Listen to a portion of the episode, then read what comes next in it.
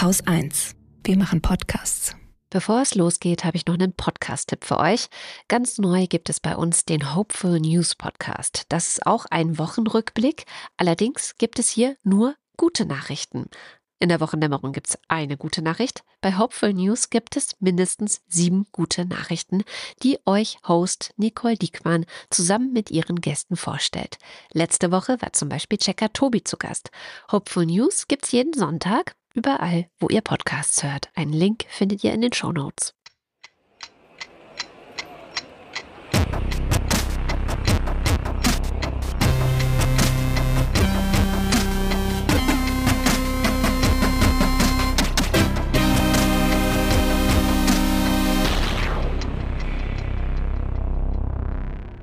Willkommen zur Wochendämmerung vom 9. Februar 2024 mit einem kleinen Nachtrag zur Ukraine.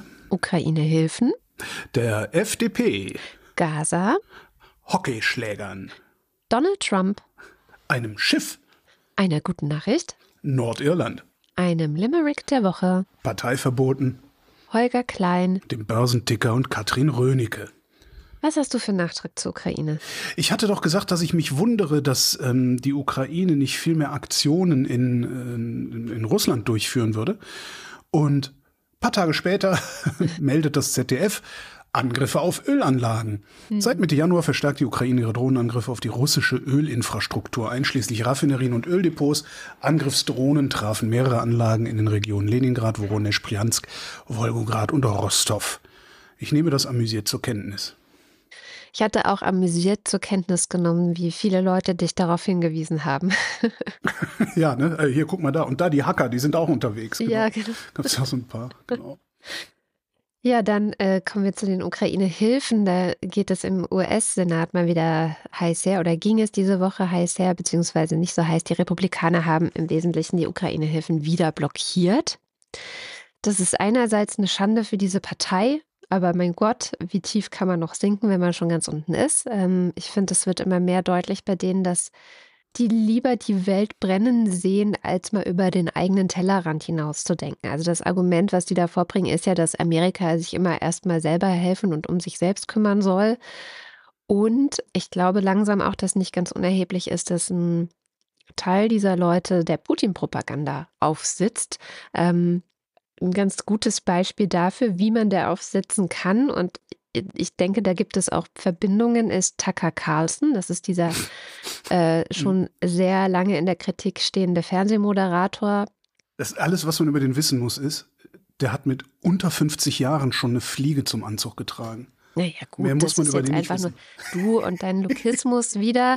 Das ist ja einfach nur ein äußerliches Merkmal, aber innerlich ähm, äh, ist er halt bekannt dafür, dass er seit langem Verschwörungstheorien verbreitet zum Thema mhm. Einwanderung, Corona-Politik, Außerirdische äh, und auch die Stürmung des Kapitols. Und er hat halt auch eine Haltung zum Ukraine-Krieg schon sehr lange, die im Grunde auf Putins Propaganda basiert. So, und er ist eben einer der wichtigsten Fernsehsender, kann man sagen, eigentlich für die Rechte in den USA. Und ist natürlich Fox beim entsprechenden Sender, genau, Fox News. Und er hatte. Wobei er da ja nicht mehr ist, ne? er ist, der, das stimmt. Sie haben, ihn, haben sich seiner entledigt. Und das muss man sich auch erstmal vorstellen. Also ein Sender wie Fox News sagt, nee, selbst uns ist der zu krass, der Typ. Das nur nebenbei. Und der hatte jetzt ein Interview und man kann wirklich sagen Exklusivinterview mit Wladimir Putin. Ähm, du hast dir das nicht angeguckt. Sag nicht, du hast dir das angeguckt. Ich habe mir dir das angeguckt? Stücke daraus angeguckt. Ich du bist so kaputt. Beim Guardian gelesen, was er alles gesagt hat und da ist auch dann auch ein kleines äh, Stück daraus drin. Du kannst doch aber auch einfach, kannst doch sagen, Holgi, mach mich doch mal ein bisschen fertig. Dann musst du dir so einen Scheiß nicht mal angucken. Naja, es ist ja interessant, weil ich meine, das ist das erste Fernsehinterview, das Wladimir Putin einem westlichen Medium gibt oder einem ja. westlichen Journalisten oder ich möchte ihn eigentlich auch nicht Journalisten, einem westlichen Moderator. Es, egal was man sagt, man denkt immer, das ist nicht gerecht für diesen Berufsstand. Propagandist. Ja, ja, das passt ganz gut. Und das ist sicherlich auch kein Zufall, weil er konnte sich sicher sein, dass das, was er da von sich geben wird, dem wird nicht widersprochen. Ja, also dieser ganze Bullshit. Seine zentrale Botschaft war und ist, der Ukraine-Krieg wird enden, sobald die USA aufhören, die Ukraine militärisch zu unterstützen. Und das ist natürlich eine Dog Whistle, nicht nur in Richtung diesen ganzen Rechten. Ja, ich habe angefangen mit den Republikanern, aber auch diese Leute, die hier rumlaufen und äh, Sarah Wagenknecht nachplappern, ja, die sind ja ähnlich drauf. Die denken, wenn wir einfach aufhören, der Ukraine Militär zu geben, dann ist der Krieg zu Ende. Und Na, ist er dann Krieg, auch, dann marschiert dann Russland einmal da durch und dann ist Feierabend. Genau, also ein Ende des Krieges, das ist doch super. Welche Folgen das für die ukrainische Bevölkerung dann hätte, mh, hm, da denken wir einfach nicht drüber nach. Das und, ist denen egal, den Leuten. Ja, das denke ich auch. Und ich glaube, dass diese Haltung sich, und jetzt komme ich zurück zum Anfang, wirklich tief in die Republikanische Partei eingeschrieben hat und immer weiter einschreibt. Und ja, jetzt sind diese Hilfen erstmal weiterhin blockiert. Die suchen nach Lösungen, was sie machen können, um doch noch einen Kompromiss zu finden.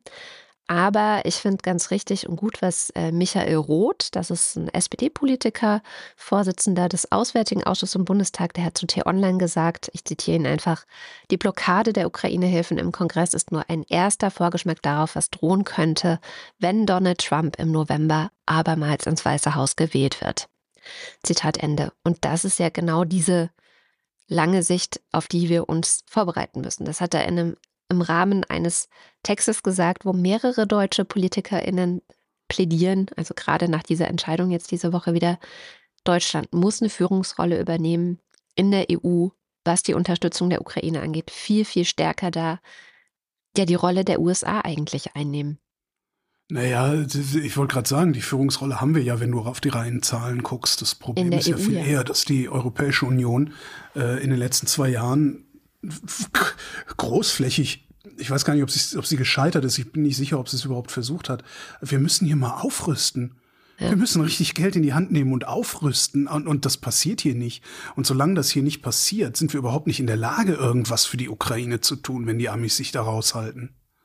Ja es, ich habe immer das Gefühl, Leute, hört ihr, hört ihr eigentlich den, den Fachleuten nicht zu? Also wenn ihr, wenn du so richtig Militärexperten und Expertinnen hast und nicht nur Leute, die das in so, in so einem politischen äh, Zirkus von sich geben, wenn man denen mal zuhört, was die schreiben, was die lesen, europaweit, jetzt die Woche wieder was von einem belgischen äh, Offizier gelesen, der auch sagte, we're in deep shit. Das, das ist das, was mich so irritiert daran auch. Andererseits, dieser, dieser Isolationismus, der da ja so ein bisschen äh, äh rausscheint bei den USA, ne? America mhm. First, was, was geht uns an, was auf der anderen Seite des Atlantiks ist. Mal davon abgesehen, dass ich mich meine daran zu erinnern, dass die USA der Ukraine Schutz zugesagt haben, dafür, dass sie ihre Atomwaffen abgeben. Ich weiß nicht, inwieweit das völkerrechtlich bindend ist tatsächlich. Ja, anscheinend gar nicht. Muss man mal nachschlagen. Weiß ich nicht, vielleicht gibt es ja einen Vertrag darüber. Also, dass Putin, äh, äh dass Putin sich nicht ans Völkerrecht hält, das, das wissen wir ja mittlerweile ich auf eine Art kann ich das verstehen, was da in den USA passiert, weil das ist halt wirklich 10.000 Kilometer weit weg. Und guck doch mal, wenn du von uns aus 10.000 Kilometer weit guckst, was weiß ich, äh, wenn die sich da mal wieder um Kaschmir prügeln oder so. Ja, das ist aus so einer journalistisch-akademischen Perspektive ist das interessant. Aber emotional, da jetzt zu sagen, okay, ich bin bereit für Kaschmir was von meinem Komfort, von meinem Wohlstand. Ich bin bereit für Kaschmir zu bluten, ja. äh, um das Ganze nur so ein bisschen zu übertragen. Ich kann das nachvollziehen, dass das bei sehr, sehr vielen Leuten verfängt. Was ich, was ich nicht nachvollziehen kann, ist, dass das auch bei Leuten verfängt, die immer noch nicht begriffen haben, dass nur ein einziges Land zwischen uns und der Ukraine und damit, wenn die verliert, zwischen uns und den Russen ist. Und das ist Polen. Mhm. Da, aber gut, ja. Ich habe noch, äh, noch, noch einen Nachtrag. Und zwar hatte ich doch letztes Mal erzählt, dass ich äh, Mitglied in der Gewerkschaft bin, obwohl ich ja eigentlich mein eigener Gegner sein müsste dadurch, mhm. ähm, weil ich mich ja selbst beschäftige. Äh, und hatte gefragt, ob mir jemand sagen kann, warum ich das mache. Und da gab es ganz, ganz viel, äh, es gab einiges an Kommentaren, einiges an Mails, die ich gekriegt habe. Der Tenor ist aus Solidarität, auch ähm, wenn für dich nichts bei rumspringt. Und das ist ja eigentlich auch die Idee von Solidarität, ne? mhm. ne? sich um andere zu kümmern, auch wenn man selber nichts davon hat. Weil man stark genug dafür ist. Genau. Ja. ja, und darum bleibe ich dann einfach mal in der Gewerkschaft. Hm. Hm. Na, siehst du. Ich hatte mehr zu erzählen als du, ne? Dann erzähle ich jetzt einfach weiter. Erinnerst du dich an Bundespräsident Horst Köhler? Oh ja, lange ist der her. mal, der mal in einem Wahlwerbespot äh, von, ich weiß, das war, was war denn das? War das schon für die Partei? Mit mhm. Sonneborn Wahlwerbespot, wo dann auch noch die, im Hintergrund die Deutschlandfahne umgefallen ist und so, also richtig super inszeniert. Der den mal, der, der hat den immer Hans Köhler genannt. Nee, doch Hans Köhler hat den immer genannt. Ja, Horst Köhler hat 2012 was Interessantes gesagt. Und zwar hat Horst Köhler gesagt, ich zitiere, meine Einschätzung ist aber, dass wir insgesamt auf dem Wege sind, doch auch in der Breite der Gesellschaft zu verstehen, dass ein Land unserer Größe mit dieser Außenhandelsorientierung und damit auch Außenhandelsabhängigkeit auch wissen muss, dass im Zweifel, im Notfall auch militärischer Einsatz notwendig ist, um unsere Interessen zu wahren, zum Beispiel freie Handelswege, zum Beispiel ganze regionale Instabilitäten zu verhindern, die mit Sicherheit dann auch auf unsere Chancen zurückschlagen, negativ durch Handel, Arbeitsplätze und Einkommen. Worum ging es da? 2012 hatte der das gesagt. Ich, das war in einem Interview. Das war sogar ein Deutschlandfunk-Interview. Ich erinnere mich daran, dass ich damals bei mir im Blog sogar den O-Ton noch hatte und mich daraufhin mit, ähm, ich glaube, es war sogar ein Redakteur der Süddeutschen angelegt hatte, der mich daraufhin irgendwie falsch zitiert hat. Entweder einer von der Süddeutschen oder von der Zeit. Da habe ich dann, äh, müsste ich nochmal nachgucken im, im Archiv. Ich, den genauen Kontext weiß ich nicht mehr. Er hat das gesagt. Dafür hat er fürchterlich Dresche bezogen damals und ist dann auch irgendwann zurückgetreten. Angeblich deswegen, beziehungsweise wegen der Art und Weise des Umgangs mit ihm im Nachgang zu diesem Interview, das er da gegeben hat. Hm. 2012 war das. Jetzt ist 2024, also ein gutes Jahrzehnt später. Und jetzt machen wir genau das, was Köhler gesagt hat. Wir schicken die Fregatte Hessen mhm. ans Horn von Afrika, um gegen die Houthis aus dem Jemen unsere Interessen zu wahren, zum Beispiel freie Handelswege, zum Beispiel ganze regionale Instabilitäten zu verhindern, die mit Sicherheit dann auch auf unsere Chancen zurückschlagen, negativ durch Handel, Arbeitsplätze und Einkommen. Exakt, was er gesagt hat. Tja. Und das finde ich bemerkenswert. Nicht, dass man mich jetzt hier falsch versteht. Ich finde richtig, dass wir das machen. Und ich fand auch damals gut, dass der Bundespräsident das mal so unmissverständlich ausgesprochen hat. Weil genau so ist es. Ja. Und genauso war es damals auch schon. Ja? Diese ganze Brunnenbohrerei und Schulenbauerei, das ist nicht reine Menschenfreundlichkeit, aus der wir da die Bundeswehr in, in, in Marsch gesetzt haben, sondern das ist Wahrung unserer Interessen und die sind im Wesentlichen handelsbasiert. Ja, und das finde ich, finde ich interessant, dass er damals gesagt hat, in der Breite der Gesellschaft zu verstehen und anscheinend sind wir jetzt in der Breite der Gesellschaft da angekommen, das zu verstehen und die Fregatte Hessen dahin zu schicken. Und ich hätte gerne, da habe ich aber leider keine Zeit mehr zu gehabt, ich hätte jetzt gerne noch erklärt, was eine Fregatte ist, weil das ist ja so ein bisschen so ein heimliches Hobby von mir. Ja. ja aber, aber das lasse ich an dieser Stelle mal. Keine nautischen Exkursionen? Keine nautischen Exkursionen mit Herrn Klein. Oh. Musst du mal einen Podcast starten? Da, da, der hat bestimmt ja, viele Hörer und HörerInnen auch ein könnte paar. natürlich sein. Stimmt eigentlich. Also ich finde, die, die Waffengattungen mal irgendwie zu besprechen, ganz interessant. Jetzt hassen mich wieder. Kriegstreiber! Schwein! Neoliberales Kriegstreiber-Schwein! Rudi Bachmann hat mich neulich als neoliberales Schwein bezeichnet. Okay. Krass. Also äh, im Scherz, oder? Äh, weiß ich nicht, nachdem ich irgendwas gefordert hatte. Also irgendeine wirtschaftspolitische Forderung hatte ich aufgestellt. Und meinte, du neoliberales Schwein. Okay. Ich weiß nicht mehr genau. Vielleicht muss ich mir das doch mal anhören. Hm. ja, kannst du ja mal machen. Wir bleiben bei den Kriegen und so ein bisschen auch mhm. bei den Houthi. Ähm, und zwar Gaza. Ne? Ich, war, ich war diese Woche sehr krank, deswegen hatte ich wenig Zeit für die, für die Nachrichten. Nachrichten, also so, ich habe jetzt nicht irgendwie ständig ferngesehen. Also ferngesehen schon, aber dann halt so Zombie-Serien und so. Bares. Könnte man auch mal eine ganze, ganze Wochendämmerung. Diese Woche ist in Bares für Rares ja ein äh, Sattel verkauft worden. und auch wenig Nachrichten gehört und auch wenig geschafft, Zeitung zu lesen und so. Aber ich habe irgendwie dann, wenn ich so rumlag und gesiecht habe, mich sehr viel über Israel und die Palästinenser äh, mir den Kopf zerbrochen, wie das da irgendwie weitergehen soll und kann. Und ich dachte so, Mensch, wenn ich jetzt hier schon so auf dem Sofa liege, vielleicht gibt es ja doch was, was ich gucken kann, ähm, um die Sache besser zu verstehen. Mhm. Und wurde dann in der Arte-Mediathek fündig, wo mir eine Doku angepriesen wurde, die heißt Der endlose Krieg Iran, Israel, USA. Mhm. Und den Titel fand ich schon so spannend, weil ich ja auch immer sage, naja, also man darf echt nicht Iran aus den Augen lassen, wenn man hier über diese ganze Geschichte spricht. Das ist eine zentrale Rolle die ähm, der Iran spielt bei dem ganzen Terror da in Nahost. Und es ist ein Zweiteiler von 2018, also schon ein bisschen was älter. Ähm, und fängt damit an zu sagen, so, hä, also früher waren doch Iran und Israel immer engste Freunde und Handelspartner. Was ist denn eigentlich passiert? So.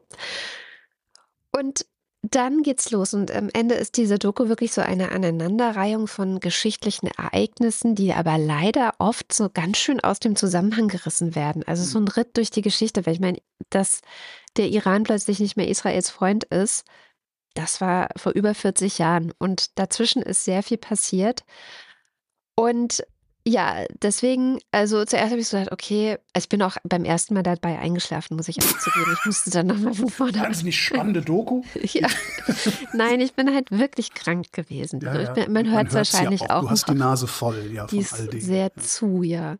Und aus dem, äh, was, was ich dann ganz interessant fand, war dann zu gucken, okay, die Doku ist ja schon was älter, da müssen ja schon Leute drauf reagiert haben und sich damit auseinandergesetzt haben, wie das da dargestellt wird. Ähm, ich habe gelernt, hier hassen manche den Autor Florian Markel, den hattest du neulich mal mitgebracht. Der hat einen Te Text in der Taz zum Thema UNO-Flüchtlingshilfswerk für die Palästinenser. Ja, der gehört zu MENA Watch der und MENA Watch ist bei den Linken nicht besonders äh, beliebt. Ja. Man muss auch sagen, also ich habe das jetzt nicht einzeln geprüft, aber ich kann mir vorstellen, dass, die, dass es antimuslimische Tendenzen darin gibt. Aber MENA Watch, bei aller Kritik, die man da gerne dran haben darf, hat in Geschichte auf jeden Fall besser aufgepasst als die Leute, die diese Arte-Doku gemacht haben. Und zeigt halt meistens auch sehr zuverlässig antisemitische Verkürzungen an. Das finde ich halt mhm. halt ganz gut an denen. Und ein Beispiel aus dieser Doku, da wird im geht es damit los, wie im Iran der Schah gestürzt wird, 1979, ja.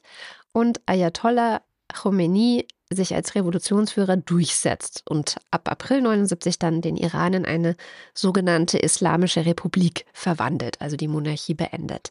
Theokratie halt, ne? Und in der Doku wird dann so gesagt, naja, die Monarchie, die war auch ganz schön diktatorisch und wurde von vielen als brutal empfunden. Ach was? Ja. Ist das nicht irgendwie ein Wesensmerkmal der Monarchie, solange sie nicht konstitutionell ist? Es gab also, halt auch demokratische Bestrebungen in Iran zur gleichen mhm. Zeit. Dafür sind die Leute auch auf die Straße gegangen. Das wird aber in der Doku nicht weiter thematisiert. Da ist dann stattdessen vom sogenannten Schwarzen Freitag die Rede. Aber, also das ist, ähm, fand ich dann auch ein bisschen zynisch. Also der Schwarze Freitag war ein Tag, an dem sehr viele Menschen getötet wurden, weil sie gegen die Monarchie protestiert und demonstriert haben. Und wir sagen heute Black Friday, hey, yeah, wir gehen einkaufen. Das ist so ein bisschen so, naja, egal. Ja, Hat nichts miteinander zu tun, aber nee, trotzdem. Ähm, was nicht erzählt wird, ist, dass der Ayatollah, der im Exil war, von dort diverse islamistische Terrorakte, zum Beispiel gegen Kinos, orchestriert hat und dass die Gewalt der Monarchie sich genau gegen diesen Terror auch gerichtet hat. Also versucht hat zu unterbinden, dass immer mehr Terror sich dort ausbreitet von Islamisten so. Mhm. Das wird in dieser Arte-Doku einfach gar nicht weiter benannt. Und so geht es dann halt weiter. Also, dass sozusagen nach der Revolution der Iran ein noch totalitäreres und menschenfeindliches und brutales Regime ist, das in der ganzen Region Terror und Hass auf Israel verbreitet das wird ziemlich selten und auch nur immer so angedeutet. Mhm. So, ne? Und es geht dann die ganze Zeit so weiter und stattdessen setzt man den Fokus darauf, was eigentlich Israel und die USA falsch gemacht haben und damit die Gewalt weiter angerührt hätten, sozusagen. Und es wird total weggelassen, dass die Gewalt Israels, also zum Beispiel äh, in den Südlibanon zu gehen, 1982, ich, ich reiße jetzt nur so ein paar Teile mhm. raus, ne? Dass dieser, dieser Krieg in den Libanon oder den Krieg in den Libanon zu tragen, es wird nicht erwähnt, dass da Arafat mit seiner PLO und 200.000 Männern sich dort verschanzt und versteckt hatte, dass von dort Terror gegen Israel ausgeübt wurde, das wurde einfach nicht dazu gesagt sondern einfach so, Israel hat dann den Krieg dahin begonnen. Und, und so geht es die ganze Zeit. Und deswegen mussten ja in Libanon quasi die äh, Menschen sich radikalisieren und die Hisbollah entstehen. So wird da der Bogen geschlagen. Ah. Und das fand ich richtig krass. Also ich habe es dann wirklich auch noch ein zweites Mal äh, gründlich geguckt und da fällt eben auf, dass sozusagen die Bösewichte in dieser Geschichte, die dort gesponnen wird, die sitzen in Israel. Das sind dann so, weiß nicht, Ariel Sharon natürlich ähm, oder Benjamin Netanyahu, aber auch ähm, George W. Bush, der an die Macht kam. Auch der ist natürlich ein Bösewicht, der mit daran schuld ist, dass es im Nahen Osten immer weiter eskaliert und dass sich die Lage da nicht beruhigt. Ja, Zitiert werden dann irgendwelche iranischen Offiziellen oder Anführer der Revolutionsgarden und es wird nicht weiter eingeordnet, was die sagen. Also das fand ich echt ein ziemlich krasses Beispiel dafür, wie man Fragmente einer sehr komplexen Geschichte so arrangieren kann, dass, und jetzt zitiere ich den sehr unbeliebten Florian Markel von MENA Watch, dass große Teile der tatsächlichen Außenpolitik der Islamischen Republik Iran ausgeblendet oder so unvollständig und verzerrend wiedergegeben werden, dass am Ende der Eindruck besteht, irgendwie seien alle Beteiligten gleichermaßen verantwortlich mhm. für den Schlamassel. Und das Ganze dockt ja auch noch an eine Sache an, über die wir, glaube ich, also wir im Sinne von die Gesellschaften, noch viel zu wenig äh, uns, uns streiten oder gestritten haben oder auch nur nachgedacht haben. Es gibt eine unterschwellige Erzählung, ist zumindest mein Eindruck, es gibt eine unterschwellige Erzählung hier im Westen, in, insbesondere den linken, linksliberalen Teilen hier im Westen, von der muslimischen Welt als Opfer, ständiges Opfer, latentes Opfer unserer Politiken. Mhm. Und auch das ist viel zu kurz gedacht. Ja, wir machen Arschloch-Außenpolitik. Ja? Aber da gehören noch immer zwei zu, es sei denn, du schickst Panzer. Das ist, es ist halt auch nicht so einfach. Das, ich glaube, dass, dass viel von den Erzählungen, die wir so haben, auch viel von der Selbstkritik, mit der wir, wir sind ja gerne so selbstkritisch auch immer mit uns. Ja, ne? es ist unsere, unsere neokolonialistische äh, äh, Außenwirtschaftspolitik und so weiter. Das ist im Prinzip auch gut, aber es führt halt auch dazu, dass du allzu leicht übersiehst, dass es auch noch andere Akteure in diesem riesigen Spiel gibt. Ja. Und die muslimische Welt ist nicht unschuldig und die ist, da ist auch nicht der westliche weiße Kapitalismus irgendwie so über die gekommen. Das mag irgendwann mal so gewesen sein, aber es ist jetzt auch schon, ne, also die, die Dekolonialisierung ist halt auch schon 60 Jahre her. Ne? Das ich finde, dem wird viel zu wenig Rechnung getragen. Und das ist halt dieses, dieses Khomeini-Ding. Ist ja auch, äh, da habe ich, das ist viele Jahre her leider, werde ich wahrscheinlich auch nicht mehr finden. Äh, Khomeini hat all das, der, der ist ja, der ist ja vom Westen hofiert worden auch. Mhm. Ne? Der ist ja, also den fanden ja alle ganz toll, weil der ist ja gegen, gegen diese Diktatur, gegen diese Monarchie äh, da im, im, im Iran gewesen. Ähm, und diese Hofierung Khomeinis durch den Westen scheint dazu geführt zu haben, dass dem überhaupt nicht richtig zugehört worden ist, weil all das, was der dahinterher an Terrorregime installiert hat, hat der vorher angekündigt. Es gibt wohl unzählige Reden, die dann auf Kassetten verteilt worden sind und alles Mögliche von ihm, wo der all das sagt. Wo er einfach sagt, ja, ich mach dann hier, ich lasse dann hier die Sau raus. hat anscheinend keiner zugehört. Ja, ist ja das ist lange her, das ist das, ja. Was ich so interessant fand, ist also die Doku, wie gesagt, von 2018. In Deutsch, glaube ich, hier zum ersten Mal äh, auf Arte 2021 ausgetragen, mhm. dass die heute wieder in der Arte-Mediathek beworben wird. Ausgerechnet jetzt weißt du? Ja, aber ich, ich glaube, das ist, das ist, und das ist einfach, ah, guck mal, das, das, da haben wir ein passendes Schlagwort, das heben wir nochmal hoch. Ja, wahrscheinlich. Ich glaube nicht, dass sich das jemand anguckt und, und redaktionell nochmal beurteilt drüber geht oder so, glaube ich. Nicht. Ja, aber das, das, das damals, da gab es ja dann die entsprechende Kritik von Mena Watch, dass da niemand mal hingegangen ist und sich mit dieser Kritik auseinandersetzt und sagt, okay, vielleicht sollten wir diese Doku nicht, gar nicht mehr zeigen. Das verstehe ich halt ja, nicht. Ja, aber wer ist denn Mena Watch? Das kennst du, das kenne ich, das kennt vielleicht ein Teil unserer Hörerschaft, aber danach sind das doch auch nur ein paar Bekloppte aus dem Internet, die sich den ganzen Tag nur beschweren. Ja, das stimmt. Jedenfalls. Ja, solange, solange die, das, das sehen wir ja jetzt auch, es waren ja auch gerade wieder Nazi-Festspiele im öffentlich-rechtlichen Rundfunk ähm, und ebenso viele äh, Aufrufe, den Sendern, sich bei den Sendern schriftlich zu beschweren, Briefe oder Mails hinzuschicken. Und genau so ist das. Also du kannst ein, eine Webseite vollschreiben, du kannst einen Shitstorm auf irgendwelchen Socials machen, wie du lustig bist. Das ist alles nicht mal ansatzweise so wirkungsvoll wie 100 Briefe oder E-Mails, die in so einer Redaktion ankommen. Weil in den Redaktionen die Vorstellung herrscht, dass bis sich jemand hinsetzt und sich die Mühe macht, eine Beschwerde zu formulieren und dahin zu tragen, und das am besten auch noch unter seinem bürgerlichen Namen, wenn einer das macht, dann muss dahinter schon ein, ein, ein, ein, so großer Druck auf dem Kessel sein, dass ernsthaft Gefahr droht. Mhm. Das ist so die, das formuliert da natürlich niemand, aber das ist so was unterschwellig so, so ist. So, oh, da hat sich einer beschwert. Das ist in der Regel ein Hinweis darauf, dass ganz, ganz viele unzufrieden sind. Mhm. Das heißt, die haben letztendlich Angst vom Publikum. Und diese Angst vom Publikum, die triggerst du, indem du einen Brief hinschickst oder ein Fax oder eine E-Mail. Die triggerst du nicht, indem du irgendwo ins Internet irgendwas schreibst, weil da kann ja jeder was hinschreiben in die Wikipedia. Ich habe neulich die These gehört, es sei äh, Angst vor den Gremien und nicht vor dem Publikum. Das kommt ja auf selber raus. Ja, also Die Gremien kann man ja selber, die kann man ja separat nochmal triggern. Kann ich auch mal erklären, wie man das macht. ich war da mal Opfer von äh, vor, vor vielen, vielen Jahren. Okay. Ähm, das äh, ist ganz, ganz witzig. Also die Gremien haben halt noch weniger Ahnung als alle anderen zusammen. Und darum, da kann man andocken. Äh, vielleicht, vielleicht schreibe ich irgendwann mal eine Anleitung ins Internet, da muss man das nicht ernst nehmen. Okay. Was ich jedenfalls ganz interessant fand, war äh, Gilda Sahebi, die hm. ähm, Journalistin, Autorin, Medizinerin, die ja ganz viel zum Thema Iran macht, die der sollte man unbedingt folgen, wenn man verstehen will, wie deutsche Medien immer wieder auf iranische Propaganda reinfallen und ähm, dann doch wieder Leute interviewen, die aber eigentlich irgendwie zu den Revolutionsgarden oder zum Regime gehören. Und das war für mich jetzt so ein wirklich Paradebeispiel dafür. Also das fand ich echt diese Doku. Ich habe es mhm. vor allem jetzt auch mitgebracht, weil ich bin mir sicher, dass es vielen anderen Leuten genauso geht. So, ah, Arte-Mediathek anmachen, mh, hm, was gibt's denn Interessantes? Ach, guck mal. Ja. Eine Doku zum Iran, Israel und USA. Ja, das ist doch spannend. Arte ist ein ganz, ganz schwieriger Kanal. Ja. Bei solchen Sachen sind sie ein schwieriger Kanal. Also wenn es darum geht, also gerade, vielleicht ist es aber auch einfach unmöglich, Fernsehen über den sogenannten Nahostkonflikt zu machen. Ähm, also mit den Mitteln des Fernsehens über den Nahostkonflikt zu reden, mm. nennen wir es eher mal so.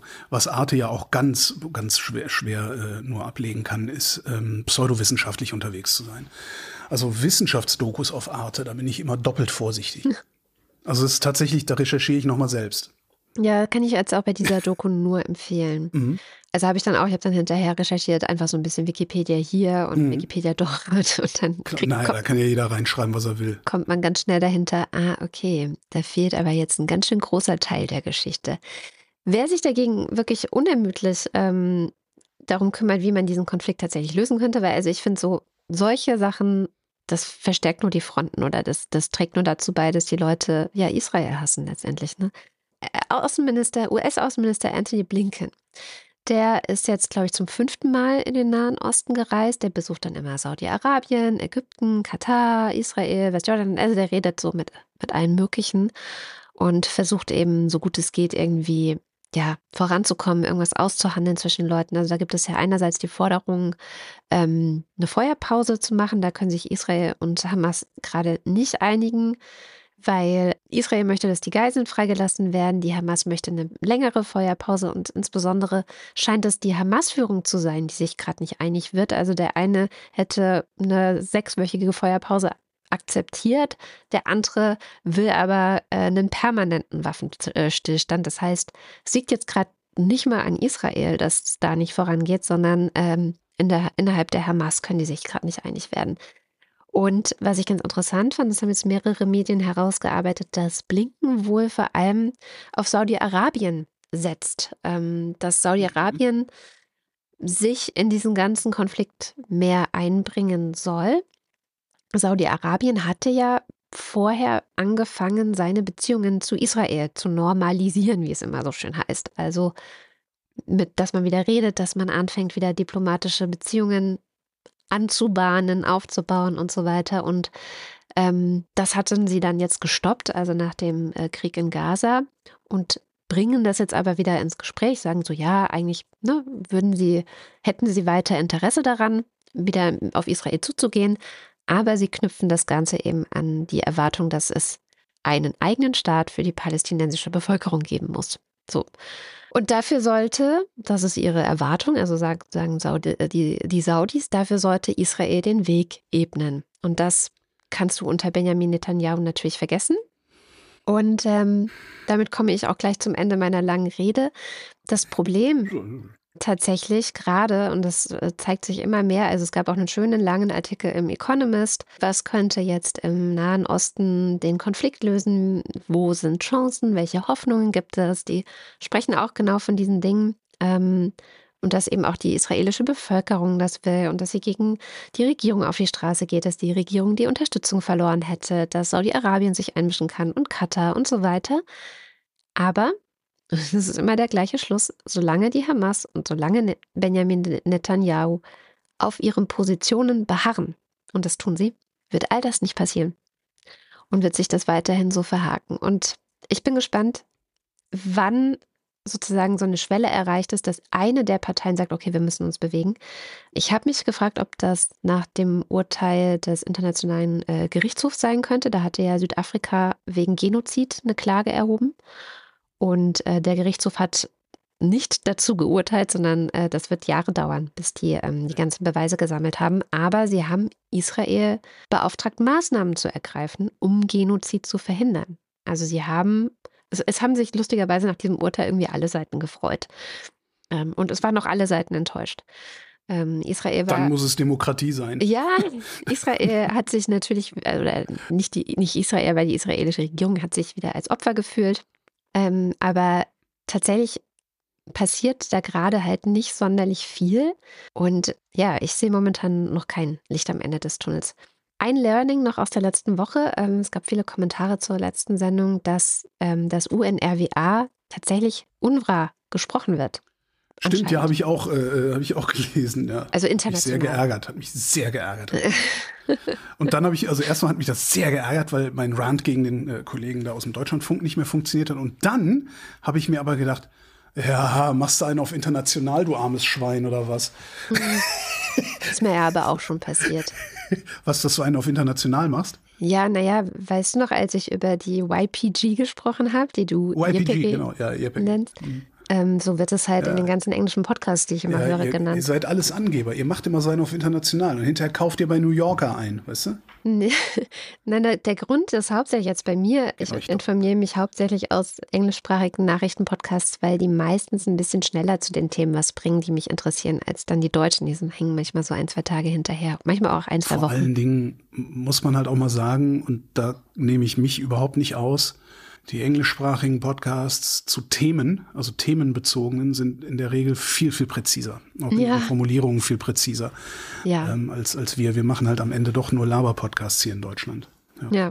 Und was auch stimmte, wenn wir gerade beim äh, UNRWA sind, hat jemand angemerkt, es gibt ja noch gar keine Beweise, dass das überhaupt stimmt mit den Anschuldigungen gegen die MitarbeiterInnen dort. Oder Mitarbeiter mhm. wahrscheinlich nur. Das stimmt, also bisher hat kein Medium die Beweise gesehen.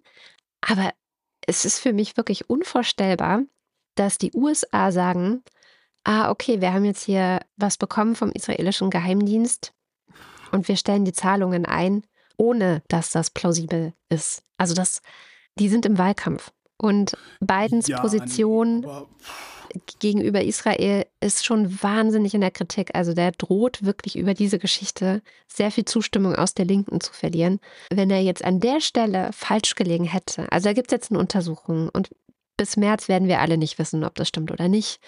Ähm, aber also das fällt mir wirklich sehr, sehr schwer, mir vorzustellen, dass da der US-Regierung nicht etwas vorgelegt wurde, was wirklich beweist, dass es so ist. Giftgasfabriken in LKWs im ja, Irak. Ich weiß, ich weiß. Das war auch das Beispiel, was ganz oft, in, also, ich glaube, in den Kommentaren oder auf Mastodon oder so gebracht wurde. Und wie gesagt, ich kann mich auch irren und wir wissen alle, im Krieg stirbt die Wahrheit zuerst. Klar. Ja. Aber Na, und es ist vor allen Dingen auch nur, das muss man ja auch mal so sagen, also nur, weil es mal eine Verschwörung gegeben hat, heißt das nicht automatisch, dass jegliche weitere Verschwörungstheorie selbst mit denselben Akteuren äh, stimmt.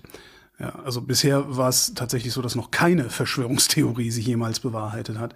Von daher äh, schwierig. Also, aber trotzdem, ich, also blind vertrauen kann ich da leider nicht. Was ich halt denke, ist, äh, das war jetzt ist ein, vor allen Dingen auch ein willkommener Anlass der UNRWA. Ähm, du merkst, ich bin international. Äh, der UNRWA mal auf die Finger zu klopfen. Ja, weil die halt, was ich ja letztes Mal auch schon gesagt hat, was Markel ja auch geschrieben hat, mhm. äh, weil die halt nicht Teil der Lösung sind, sondern Teil des Problems.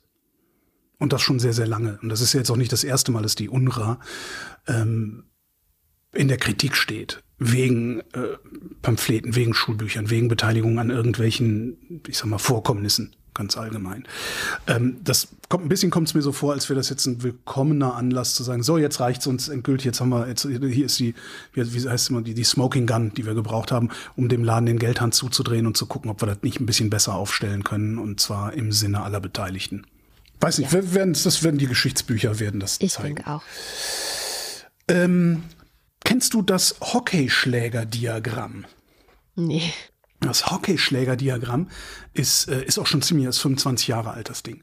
Das ist äh, ein Diagramm, das den Temperaturverlauf des letzten Jahrtausends auf der nördlichen Hemisphäre darstellt. Mhm. Und das sieht halt aus wie ein liegender Hockeyschläger. Ja? Die ganze Zeit äh, stab, stab, stab, stab, stab. Und ganz rechts am, am Ende, also da wo wir sind, mhm. steigen die Temperaturen schlagartig nach oben. Sieht aus wie ein Hockeyschläger, den man hingelegt hat.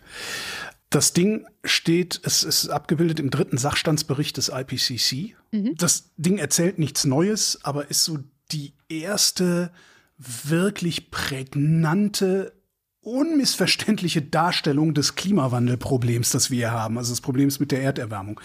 Und weil das so ist, ist das Ding auch wahrscheinlich das meist angegriffene Diagramm oder die meist angegriffene Publikation von Klimawandelleugnern weltweit gewesen. Also du kannst, wenn du zum, zum Hockeyschläger, Hockeystick äh, googelst, du findest unendlich viel Material, das den Klimawandel leugnet und nachzuweisen versucht, dass dieses Diagramm äh, auf falschen Annahmen, auf gefälschten Daten basiert. Das ist dann irgendwann nochmal korrigiert worden, hat aber auch nichts gebracht. Also am Ende sah das halt genauso wieder aus. Geschrieben hat es unter anderem ähm, ein Wissenschaftler namens Michael Mann. Mhm. Und dieser Michael Mann, dem äh, ist von zwei Typen, die Washington Post nennt diese beiden Typen rechte Blogger, äh, vorgeworfen worden, öffentlich vorgeworfen worden in einem Artikel, ähm, er hätte da Daten gefälscht. Und er hat jetzt jahrelang prozessiert gegen die beiden und hat gewonnen diese Woche. Ähm, eine Million Dollar müssen sie ihm zahlen. Es war ein Zivilprozess. Wollte ich nur mal gesagt haben. Sehr schön. Es lohnt sich also, ähm, wenn WissenschaftlerInnen gegen solche Vorwürfe klagen, vorausgesetzt, sie sind sich sicher genug, dass ihre Daten dem auch standhalten. Interessant finde ich die rechten Blogger, wie sie sie nennen. Das eine ist ein rechter kanadischer Journalist. Mhm. Äh, also, so, ja, aber so wirklich so, weißt so, so ja, so Julian Reichelt mäßig. Nee, eher so, mhm. so ja, das gibt so eine, ich bezeichne das immer als rechtskonservative Denkfaulheit. Es gibt so eine Art und Weise der Argumentation, das hat auch früher, wie hieß denn der, der dann nicht irgendwann beim Spiegel sogar rausgeflogen ist? Äh, ähm, ich weiß es nicht, der Spiegel hat das häufiger, der hat, Spiegel hat so ein paar äh, konservative Kommentatoren und die zeichnen sich alle dadurch aus, dass sie einen Sachverhalt nicht Fleischhauer, genau, dass sie, dass sie den Sachverhalt, den sie kommentieren, den sie betrachten, nicht bis zum Ende denken, sondern genau an dem Punkt aufhören, darüber nachzudenken und zu argumentieren, auch mit sich selbst zu argumentieren, an dem ihre These bestätigt wird. Also eigentlich so der Punkt, ganz oft der Punkt, wo es erst interessant wird, da ist schon Schluss. Genau. Und das ist so eine Denkfaulheit, die ich bei, besonders bei Konservativen mhm. immer und immer wieder sehe, weil die, die, die ist da auch so gut sichtbar, weil das, die fangen halt immer an und du denkst so, ah, guck mal, da hat sich einer echt Gedanken gemacht. Rums geht die Tür zu und nix denkt mehr nach. Bei den Linken ist es nochmal, da sieht das ganz anders aus, aber über die reden wir ja gerade nicht. Jedenfalls, das ist der eine und das andere, der andere ist, der andere rechte Blogger ist ein Space Business Consultant. Oh. So ein Elon Musk-Typ. Ich habe keine Ahnung, was das ist. Kann auch sein, dass es einfach arbeitsloser Ingenieur ist. Ich habe mich da nicht weiter drum gekümmert. Mhm. Ja, jedenfalls mussten, müssen die zahlen und ich finde es schön und wollte das mal erwähnt haben, damit hier auch mal ein bisschen Boulevardmeldungen kommen. Sehr schön. Wir bleiben bei den Rechten und ähm, ich gehe zu Donald Trump. War das die Jahresendsendung, wo wir gewettet haben, ob Donald Trump überhaupt als Präsidentschaftskandidat antreten kann? Puh, weiß ich nicht mehr. Ich, ich wette so viel. Ich, bin ja ich war halt leider wirklich optimistisch. Und ähm, daran mitschuld waren solche Menschen wie Timothy Snyder. Der hatte kürzlich sehr pointiert argumentiert, warum in der amerikanischen Verfassung eigentlich so ein, ein, ein Schutz quasi gegen solche Typen wie Trump eingeschrieben ist. Also gegen Leute, die eine Rebellion anzetteln gegen die Demokratie oder gegen demokratische Prozesse. Jetzt nur sinngemäß. Äh, ich, die, die, den genauen Wortlaut in der amerikanischen Verfassung mag jeder selber nachlesen. Jedenfalls gab es da jetzt tatsächlich ein, eine Sitzung gestern am Donnerstag beim Supreme Court äh, in den USA. Und das ging um den Bundesstaat Colorado, der mit einer ähnlichen Argumentation, nämlich Donald Trump von den Vorwahlen ausgeschlossen hatte. So. Und ob das so zulässig war oder nicht, darüber soll eben der Supreme Court bestimmen und hatte gestern eine erste Anhörung zu dem Thema. Und vor der Anhörung haben alle noch so gerätselt. Ich habe da auch einen schönen Artikel zum Beispiel bei der Washington Post gefunden, wo ganz viele Historiker und äh, liberale Juristen und republikanische Juristen und also so alle möglichen Seiten wurden angehört, was sie so davon denken, wie es ausgehen wird. Also alle haben so gerätselt, wie wird das Gericht wohl, äh, in welche Richtung wird es wohl tendieren, weil es gibt eben Argumente für die Auslegung, wie Timothy Snyder oder wie äh, Colorado das ähm, gemacht haben, dass quasi man sagen kann, Donald Trump hat mit dem 6. Januar 2021 im Grunde genau das gemacht. Das war eine Rebellion gegen ein demokratisches Verfahren. Er hat das mit angeheizt. Deswegen darf er nicht nochmal als Präsident antreten. Das wäre sozusagen die Schlussfolgerung. Und dass die Verfassung das eben ermöglichen würde. So. Also es gab Leute, die haben gesagt, da gibt es Argumente dafür. Und es gab Leute, die gesagt haben, ah, das glauben wir nicht, das ist ganz schön schwierig, so mitten in einem demokratischen Prozess. Also es ist ja jetzt auch schon Wahlkampf, einfach herzugehen und zu sagen, nee, du darfst nicht antreten. Und meine ganze Hoffnung lag natürlich auf der anderen Seite, ja, also bei den Snyders und Colorados auf dieser Welt. Jetzt äh, gab es nach der Anhörung gestern sehr viele, die gesagt haben, also wenn man nur guckt, welche Fragen die Richter gestellt haben und ähm, wie sie selber argumentiert haben, dann gehen jetzt die meisten davon aus, dass das Gericht sich auf die Seite von Donald Trump schlagen wird. Hm. Selbst die liberalen Richter sind offenbar davon überzeugt, dass es ein zu großer Eingriff in die Demokratie und die jetzt halt gerade schon läuft, weil Wahlkampf und so weiter, ähm, wenn man ihn jetzt von der Präsidentschaft zwei fernhalten würde. Oh. Ja, gegen die AfD können wir jetzt nichts mehr machen. Die sind jetzt so groß, dass wir nichts mehr gegen die machen können. Darum können wir nichts gegen die machen. Ja, und früher war die FDP zu klein, um was gegen sie machen zu können. Das genau. ist ja der, der Witz daran. Also für Trump sieht es erstmal ganz gut aus, wahrscheinlich. Oder für deine Wette sieht es auch ganz gut aus. Ich, was, was gewinne ich denn? Ich weiß es nicht. Was hatten wir gesagt? Ein Kasten Bier? 50 Euro? 100 Euro? Zweifelsfall ein Kasten Bier. Kasten Bier ist immer gut. Kastenbier ist immer gut. Okay, dann, dann legen wir jetzt den Kastenbier einfach fest. Falls Kasten Augustiner, also ein, Ka ein, Kasten schönes Helles, sagen wir mal so. ja, ja also noch gibt es das Urteil nicht. Ne? Wir Na, warten noch mal ab, aber deine Chancen stehen leider ziemlich gut. Sehr schön. Äh, wo ich gerade AfD sage, ich habe was einen Hörtipp mitgebracht. Es gibt von Deutschlandfunk Nova eine Senderei, die heißt Hörsaal. Ähm, da werden äh, Vorträge von schlauen Menschen oder Menschen, die mhm. sich Gedanken über Themen gemacht haben, mitgeschnitten. Ähm, dann gibt es irgendwie eine, aus irgendwelchen Gründen meistens so drei- bis fünfminütige Anmoderation, wo ich immer denke, Leute, sag schnell, Person redet über Thema, hier ist Person, schönen Tag noch, aber kommt oh, und erzähl und einordnen so. Und ähm, ja, und hinten raus erzählen die dann auch noch mal irgendwie was, also praktisch ein moderativ verpackter Vortragsmitschnitt. Und da war die Tage ein Ding von Christoph Möllers. Christoph Möllers ähm, war in den NPD-Verbotsverfahren oder im letzten NPD-Verbotsverfahren, 2017 äh, ist das geendet, ähm, Prozessbeauftragter des Bundesrates. Mhm. Ähm, und in dem Mitschnitt äh, sagt er direkt am Anfang, und das ist also, ihm geht es um, achso, Entschuldige, es geht um Parteiverbote. So, er ah, redet ja, über ja. Parteiverbote. Mhm. Vielleicht, worum es auch geht. So. Äh, direkt am Anfang sagt er, und das macht das Ganze sehr sympathisch, er sagt, oh, hier ist aber voll. Normalerweise, wenn bei einem wissenschaftlichen Vortrag mehr als 20 Leute kommen, kann man davon ausgehen, dass die Leute, die da sind, denen geht es dann nicht um Wissenschaft. Fand ich schon mal super. Und er hat wirklich direkt zur Einleitung hat gesagt, Sie werden von mir heute keine Antwort auf die Frage bekommen, ob man die AfD verbieten sollte oder ob nicht. Oder ob man das kann oder ob nicht. Und das macht's total interessant. Das ist ein super Ding. Das habe ich gestern am Stück gehört. Das ist über eine Stunde lang. Ähm, und ich höre selten über eine Stunde lang irgendwo zu. Der, der diskutiert und erklärt im Grunde vor dem Hintergrund historischer Parteiverbotsverfahren. Hatten wir auch damals DKP und solche Sachen in den, in den 1950er Jahren war das. Ne? Äh, und die beiden NPD-Verfahren, die es gegeben hat. Also er der erklärt einfach mal, wie das alles gemeint war, mhm. warum sich das Gericht wie verhalten hat, weil zum Beispiel damals bei dem, beim ersten Parteiverbotsverfahren muss wohl das Verfassungsgericht beim Bundeskanzler angerufen haben und gesagt haben, hör mal auf damit, komm, wir haben da keine Lust zu. Oh. Das hat mal. Irgend, ja, ja, super, super, super spannend.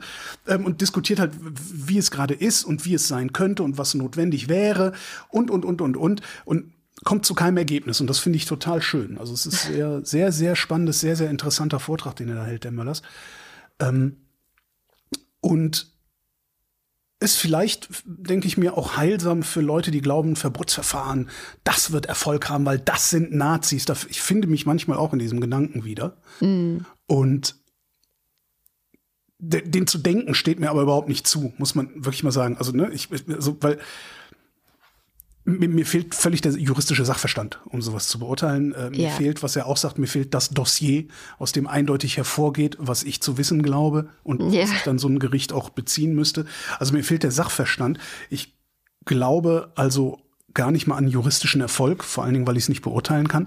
Ich glaube aber an politischen Erfolg von so einem Verfahren. Ja, eben. Ich denke auch, man also sollte es halt wenigstens mal versuchen. Ne? Genau, weil selbst wenn der Verein nicht verboten werden würde, du wärst halt immer noch ein Arschloch, wenn du ihn wählen würdest. So oder so. Aber wenigstens hätten wir dann mal großflächig drüber geredet. Und niemand könnte sich mehr raushalten. Ja. Ja. Das, dabei wollte ich nur einen Hörtipp sagen. Ja, das war der Hörtipp. ich habe noch ganz viele tolle Themen. Was hättest du denn gerne? Ähm, Nordirland oder die FDP? Auch äh, kommt fang, auch in Nordirland vor. Fangen wir doch mal mit der FDP an, vielleicht. Mit der FDP wollen wir anfangen. Okay, ja. du hast ja diese Liste, äh, Ferengi-Blockadeliste. Ja. Und äh, ich weiß, ich habe tatsächlich den Überblick über deine Liste verloren, weil ich nicht mitgeschrieben habe. Aber äh, ja die Ferengi waren wieder für drei schöne Blockaden gut in der letzten Zeit. Mhm.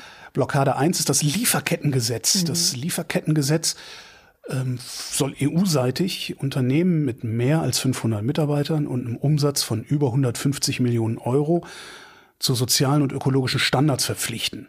In Deutschland haben wir sowas schon. Das gilt aber erst ab 1000 Beschäftigten hier in Deutschland. Damit das Ding abgestimmt werden kann oder positiv abgestimmt werden kann in der EU, ähm, brauchst du eine qualifizierte Mehrheit, also mindestens 15 Mitgliedstaaten, die zusammen mindestens 65 Prozent der EU-Bevölkerung ausmachen. Darum hat Deutschland bei solchen Abstimmungen mehr Gewicht als Belgien zum Beispiel. Hm. Äh, was man da nie vergessen darf, ist, es geht um Sklaverei. Ja, letzt, ganz, ganz am Ende, ganz am Ende dieser Lieferkette geht es um Sklaverei und zwar in irgendwelchen Ecken der Welt, die unmöglich zu kontrollieren sind von irgendeinem deutschen Gericht oder sowas, wo jemand klagt. Darum gehst du halt hin und verpflichtest die lokalen Unternehmen, auf die du Zugriff hast, auf die du unmittelbaren Zugriff hast, verpflichtest die, diese Einhaltung, die Einhaltung dieser Regeln zu kontrollieren, weil die in der Regel genau wissen oder zumindest wissen sollten, woher sie ihre Rohstoffe und Halbzeuge kriegen. Ja. So, man darf nie vergessen, es geht letztlich um Sklaverei.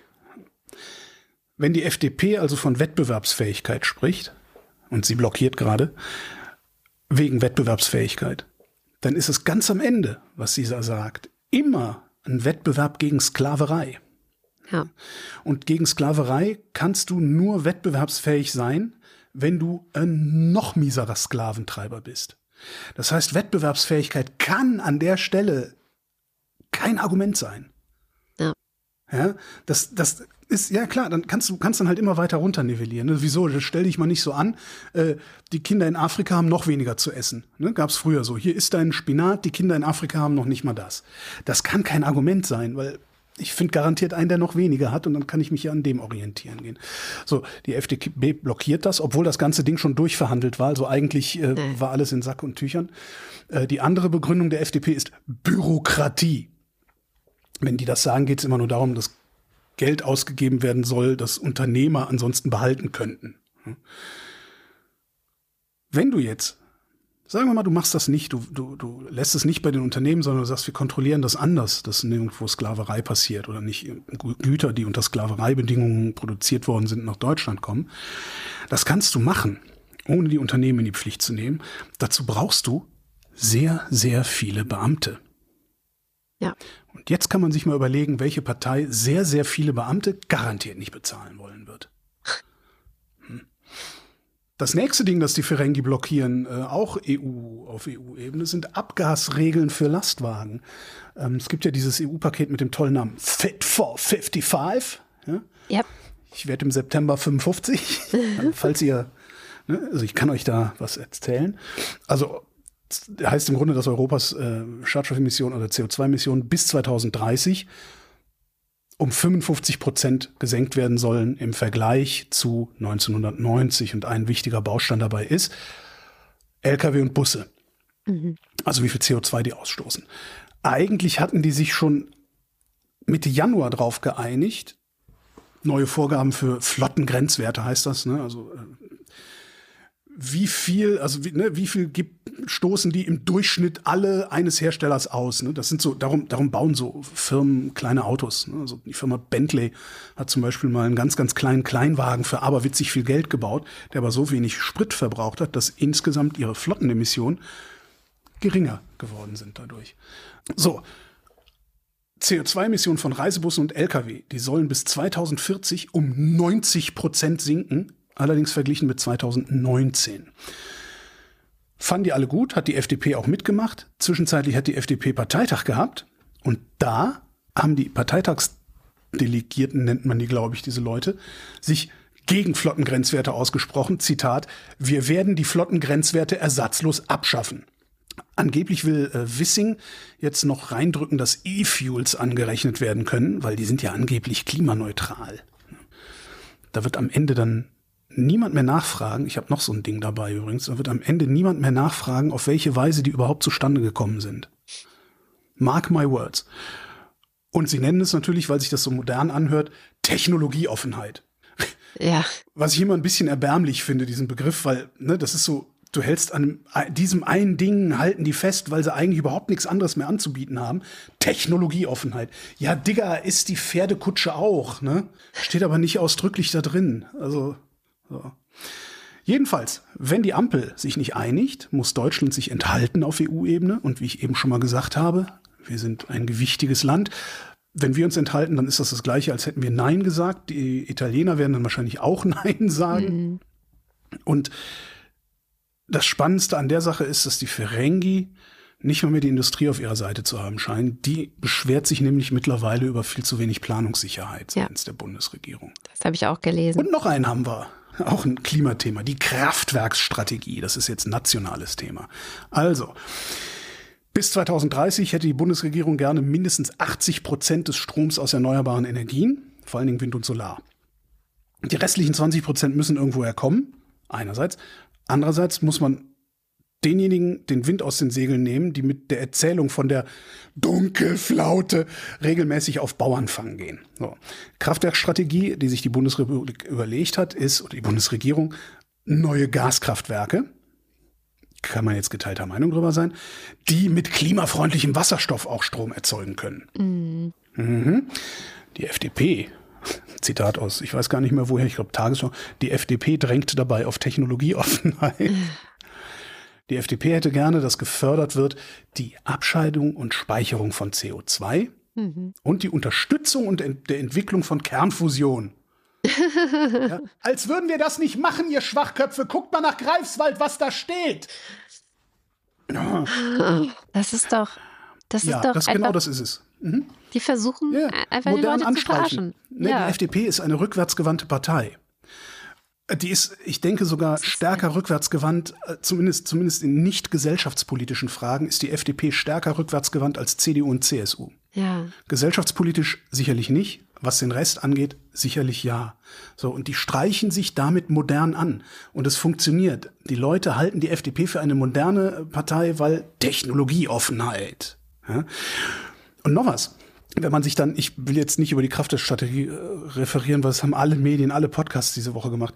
Wenn man sich ein bisschen einliest in diese Kraftwerkstrategie, dann merkt man eins, Journalisten und Journalistinnen benutzen sehr, sehr oft, fast ausschließlich die Wendung klimafreundlicher Wasserstoff. Ja. Ich weiß, warum die das machen. Das macht man, das macht man als Abkürzung um nicht grünen Wasserstoff zu schreiben, weil grüner Wasserstoff, das muss erklärt werden, weil nicht alle mitgekriegt haben, was grün, was blau, was grauer Wasserstoff ist. Mhm. Also schreibst du klimafreundlichen Wasserstoff. Sie benutzen das als Abkürzung.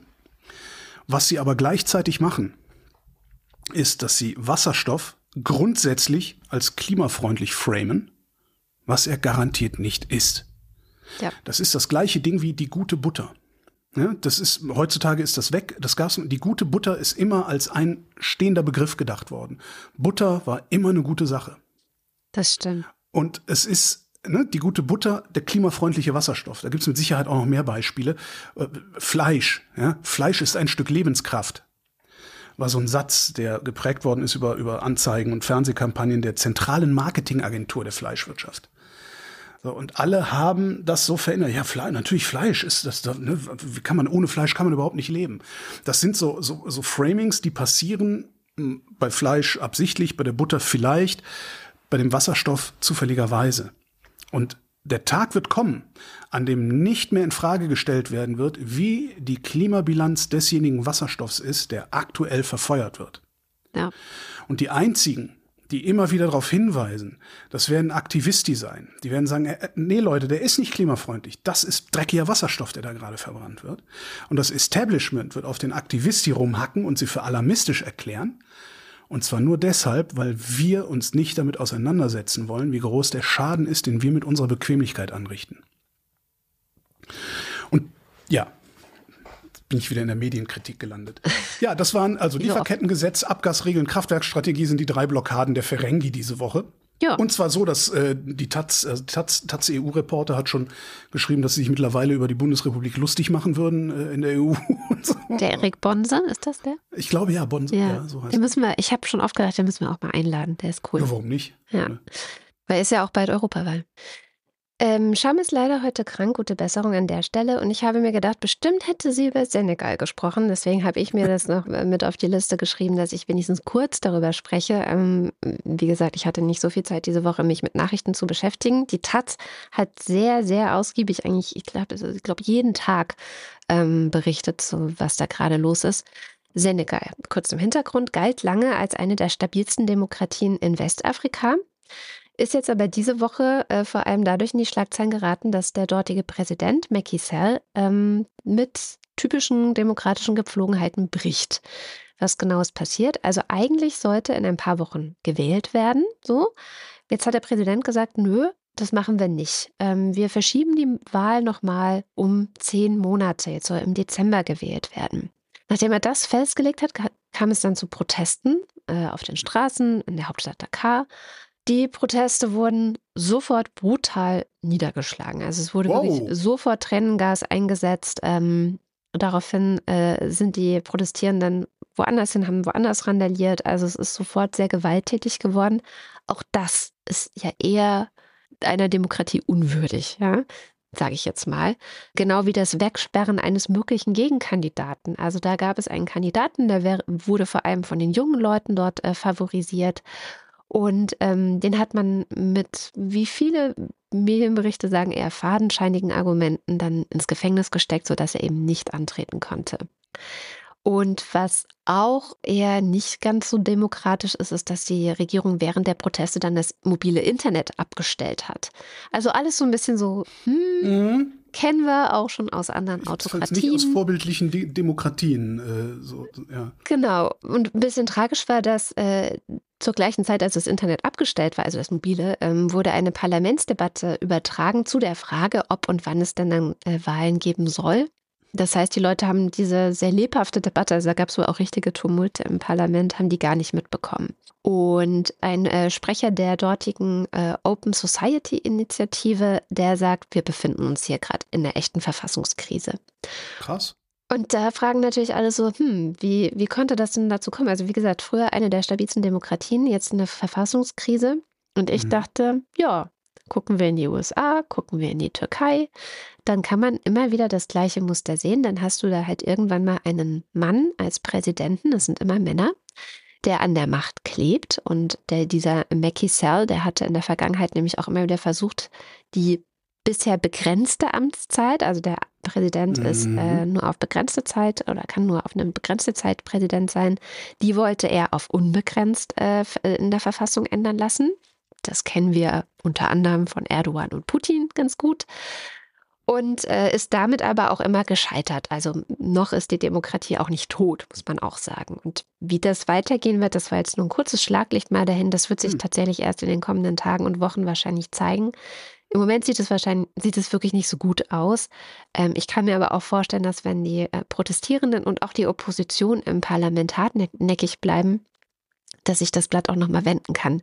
Weil, wie gesagt, äh, unbegrenzte Amtszeit hat er ja schon nicht bekommen. Und einer der Gründe, warum das Parlament letztendlich jetzt tatsächlich gesagt hat, okay, wir wählen später, war, weil auch Teile der Opposition dem zugestimmt haben, weil ihr Kandidat, ich habe es ja erzählt, im Gefängnis sitzt. und mhm. der erstmal wieder raus soll, bevor gewählt wird. Und das ist ja durchaus auch ein demokratisches Anliegen. Also mal gucken, wie es weitergeht. Wo du sagtest, es sind immer Männer, habe ich gedacht, ja, mal gucken, ob Giorgia Meloni, die italienische Ministerpräsidentin, die Macht irgendwann freiwillig abgeben wird. Das ist tatsächlich der erste interessante Fall einer Frau, ja. Weil daran, daran wird sich dann auch, glaube ich, ablesen lassen, wie schlimm die wirklich ist. Mhm. Oder zumindest diesmal ist. Wer weiß, ob es dann beim nächsten Mal nicht schlimmer war, aber gut. Äh, während wir aufzeichnen, kommt übrigens die Nachricht, dass die Abstimmung über das Lieferkettengesetz bzw. die Lieferkettenrichtlinie ähm, von der Tagesordnung im Rat der Europäischen Union gestrichen worden ist. Oh. Weil Deutschland nicht nur mit eigener Enthaltung gedroht hat, sondern ähm, es gibt sogar eine Europaabgeordnete von den Grünen, die sagt, äh, Deutschland auf andere Länder Druck ausgeübt hätte, mit Nein zu stimmen. Darauf haben wir das Ganze jetzt verschoben. Hm. So, gute Nachricht von mir. Nordirland hat eine Regierung, und zwar zum ersten Mal ist das eine Regierung, die nicht Teil Großbritanniens sein will. Also mhm. in Nord Nordirland gibt es zwei große politische Strömungen. Die Unionisten, ja, kennt man die DUP, die Democratic Union Party, das sind die Protestanten. Und es gibt die Republikaner, das sind die Katholiken, prominente Partei Sinn Féin hervorgegangen aus dem politischen Arm der IRA oder ist der politische Arm der IRA. Im Mai 22, 2022 haben die Leute in Nordirland gewählt. Zum ersten Mal sind nicht die Unionisten, also DUP, die stärkste Fraktion geworden, sondern die Republikaner sind die stärkste Fraktion geworden. Die Besonderheit da ist, die beiden größten politischen Gruppen stellen gemeinsam die Regierung. Also es ist im Grunde immer eine große Koalition. Die größere von beiden stellt den Regierungschef, das heißt bei denen First Minister. Und das war bisher immer jemand von der DUP. Mhm. Bisher heißt seit dem Karfreitagsabkommen von 1998, dass den nordirischen Bürgerkrieg beendet hatte. Die DUP hat es auch immer halbwegs leicht gehabt, weil also Nordirland ist eigentlich defizitär, äh, hat aber immer gut Geld aus London bekommen. Jetzt hat London das Problem, dass denen auch so langsam die Kohle ausgeht. Und wenn es dann kein Geld mehr gibt, ist vielleicht auch nicht mehr ganz so attraktiv, zu Großbritannien zu gehören, wenn man nicht unbedingt zu Großbritannien gehören muss und wenn man nicht unbedingt irgendwas muss und auch nicht unbedingt mehr will, dann wählt man halt eine Partei, die für den Austritt aus dem Vereinten Königreich und für eine Vereinigung mit der Republik Irland ist und das ist halt Sinn Fein. Mhm. Also die, diese Wiedervereinigung findet statt, wenn bei Referenden in beiden Teilen Irlands jeweils eine Mehrheit für die Vereinigung stimmt. Steht ja. auch im Karfreitagsabkommen diese Regelung. Und Sinn Fein will so eine Volksabstimmung gerne bis spätestens 2030 durchgeführt haben. Ich bin so. gespannt. Ja, dass Sinn Fein den Regierungschef stellen soll. Regierungschefin übrigens, oder? Ja, natürlich, die Regierungschefin, aber da bin ich ja nicht. Sie, sie hatten ja noch keine. Da, wo ich erzähle, da gibt es noch niemanden. Ach so dass Sinn Fein the First Minister stellen sollte. Gut umschifft. konnte, konnte halt die DUP irgendwie nicht verknusen, ne, weil es so, ne, die, mhm. halten sich halt für die natürliche Regierung, so ein bisschen wie bei uns die CDU, die halten sich auch mal für die naturgegebene, Entschuldigung, gottgegebene Regierung und die anderen sind irgendwie so Störungen da drumrum. So, so ein bisschen so sind die von der DUP auch drauf. Und darum haben sie jetzt einfach mal über anderthalb Jahre die Regierungsbildung blockiert. Und diese Blockade haben sie letzten Samstag, also am 3. Februar, haben sie die aufgegeben. Und jetzt ist Michelle O'Neill, die erste First Minister von Nordirland, ja, eine Frau. Und vor allen Dingen, und da muss man ja auch schon dankbar sein, sie ist unter 50. ist Giorgia Meloni übrigens auch. Das. Ähm, das führt jetzt dazu, dass die ParlamentarierInnen endlich mal wieder ins Parlament können, um da ihre mhm. ParlamentarierInnenarbeit zu machen. Zwischenzeitlich sind noch MinisterInnen gewählt worden. Sinn Fein hat drei gekriegt, die DUP hat zwei gekriegt. Die Alliance hat ein und die Ulster Unionists haben einen. Ulster Unionists sind so ähnlich wie die DUP. Mhm. Die Alliance sind eine sehr, sehr lustige Partei. Das sind so, also, denen ist halt scheißegal, ob sie in Großbritannien sind oder nicht. Hauptsache, die Mehrheit der Bevölkerung ist dafür oder halt dagegen aber finden es halt super, eng mit der Republik Irland zusammenzuarbeiten und sie wollen überkonfessionell sein. Also weil die Unionisten sind Protestanten, die Republikaner mhm. Katholiken. Die, also die sind im Grunde, die sind das perfekte Fähnchen im Wind. Ja? Und darum sind sie natürlich auch Mitglied in der liberalen International, die es tatsächlich gibt, was ich bis heute auch nicht wusste und deren Hymne ich nicht kenne, aber da kannst du vielleicht meine ausdenken. Völker hört die Signale, wird es nicht sein. Es ist, also die sind im Grunde so ideologiefrei, wie die FDP gern wäre. so, jedenfalls gehören die halt zur DUP. Also die, ne, die sind halt für den Verbleib in UK, weil die anderen für den Verbleib in UK sind. So, jetzt hat die DUP natürlich die Blockade nicht mit Trotz begründet, weil sowas macht man nicht, sondern man sucht sich immer irgendwelche komischen Sachen aus. Begründet hat sie es mit dem Nordirland-Protokoll, hatten wir auch schon mhm. in der Sendung. Das Nordirland-Protokoll ist so ein Zusatz zum Brexit-Abkommen. Ist nötig geworden, weil die Engländer dumm sind und aus der EU ausgetreten sind. Das hat eine physische Grenze zwischen Nordirland und der Republik Irland gezogen, was wegen Karfreitagsabkommen nicht geht weshalb sie die Grenze in die irische See verlegt hatten, was der DUP irgendwie Angst eingejagt hat, weil so noch deutlicher wird, wie sehr du gelitten hast, wenn du nicht nur aus der Europäischen Union raus, sondern auch noch mit England zusammengehst. Äh, ne? So, also das fanden ja. die irgendwie alles ganz schlimm. Und haben dann gesagt, na, das, ist, das geht so nicht, das ist eine un ungeheure Belastung hier, die Grenze in der irischen See, das können wir mit unseren Unternehmen nicht machen, ne, ne, ne, ne, ne. Äh, so. Und haben halt blockiert. Jedenfalls hat der aktuelle britische Premierminister Richie Sunak das sogenannte Windsor-Rahmenabkommen geschlossen. Das heißt so, weil es in Windsor geschlossen worden ist. Da drin steht, dass es diese Grenze in der irischen See zwar noch gibt, aber nicht mehr für alle Produkte, sondern nur noch für solche Produkte, die über Nordirland weiter in die Europäische Union verbracht werden. Mhm. Ja, und zwar über die grüne Grenze zwischen Nordirland und Irland was ja ein Problem ist, was ja die Einladung für Schmuggel ist. So, da, da, hat man auch gelesen oder gehört damals, es gibt die grüne Spur und die rote Spur. Ja? So, also alles, was verbleibt, darf einfach eingeführt werden, alles, was weiter muss, muss äh, dann trotzdem Zollabfertigung haben. Obendrauf hat es dann noch gegeben ein Vetorecht für das nordirische Parlament. Dessen Sitz heißt Stormont, also so deren Reichstag sozusagen.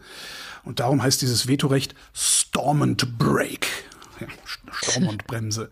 So, und diese Bremse darf getreten werden, wenn die Europäische Union neue Warenvorschriften einführt, die signifikante und dauerhafte Auswirkungen auf das tägliche Leben der nordirischen Bevölkerung haben. Und, und das ist der Trick, die Bremse kann nur funktionieren, also kannst du nur drauftreten, wenn Nordirland eine funktionierende Regierung hat. Mhm. Hat Sunak denen also sozusagen reinverhandelt, dass sie sich gefälligst mal zusammenreißen sollen. Vielleicht gar nicht so doof gemacht. Was eventuell auch geholfen haben könnte, sind die 3,3 Milliarden Pfund, die nur zwei Tage später aus London über Nordirland geregnet sind. Aber wer weiß das schon, ob das was hilft oder nicht. Diese Bremse ist auch ganz interessant. Ähm, die geht so, also die EU ändert eine Regel und sagt, ja, nee, also das Schweinefleisch muss jetzt bunt gescheckt sein, sonst dürft ihr das nicht mehr einführen. Und dann müssen 30 äh, Abgeordnete aus dem Stormont unterschreiben. Die Unionisten haben 35 Abgeordnete, das heißt, die können das im Alleingang stoppen. Also 30 von denen müssen unterschreiben, dass sie gegen diese Regel sind. Das Ganze wird dann nach London geschafft. Dann muss London, muss, ja, es ist ein Veto, muss London diese neue Regel für mindestens vier Wochen aussetzen.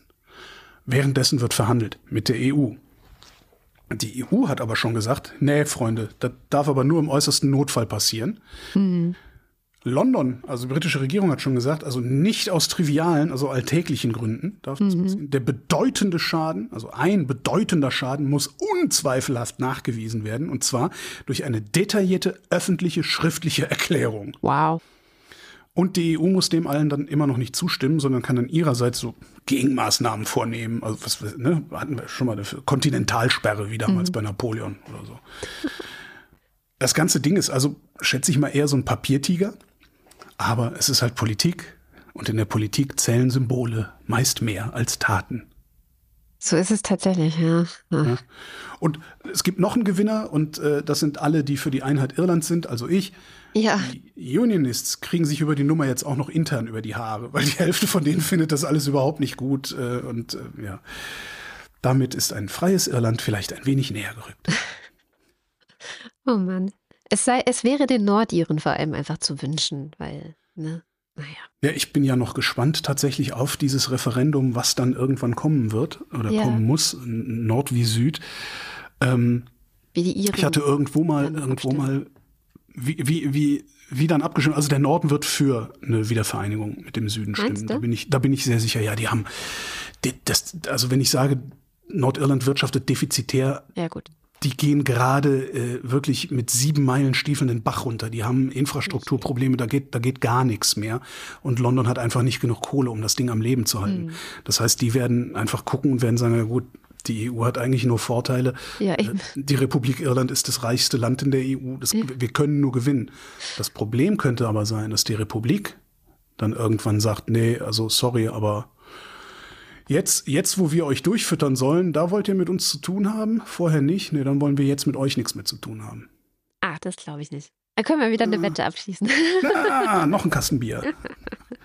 oh Mann, ey, ich versorge dich hier mit Bier. Ich habe auch eine gute Nachricht und zwar kommt die aus China. Äh, in China haben die ersten Autohersteller nämlich mit der Serienanfertigung von Autos begonnen, die die neue Batterieart äh, beinhalten, von der du, glaube ich, hier schon mal Referate gehalten hast, nämlich Natriumbatterien. Für alle, die sich an diese Referate nicht mehr erinnern können, äh, Natrium ist cooler, weil es ja, also weil es genau, es ist ein, eines der häufigsten Elemente, äh, die auf der Erdkruste irgendwie vorkommen. Ich glaube Platz sechs oder sowas. Ähm, und auch die anderen Rohstoffe, die man für den Bau dieser Batterie braucht, sind einfacher verfügbar. Ja, und man braucht nicht sowas wie Kobalt oder Nickel, wie bei äh, Lithium-Batterien zum Beispiel. Ich könnte jetzt noch weiter in Details gehen, warum ähm, Natriumbatterien sehr viele Vorteile gegenüber Lithium-Batterien haben. Das kann man aber auch alles in einem Artikel bei der Taz nachlesen, falls man da. Ist das Physik oder Chemie eigentlich? So, so physikalische Chemie. Äh, tja, tja, tja, tja, tja, es ist wahrscheinlich ist es eher Physik. Ist ja eigentlich ist ja alles Physik, muss man wissen.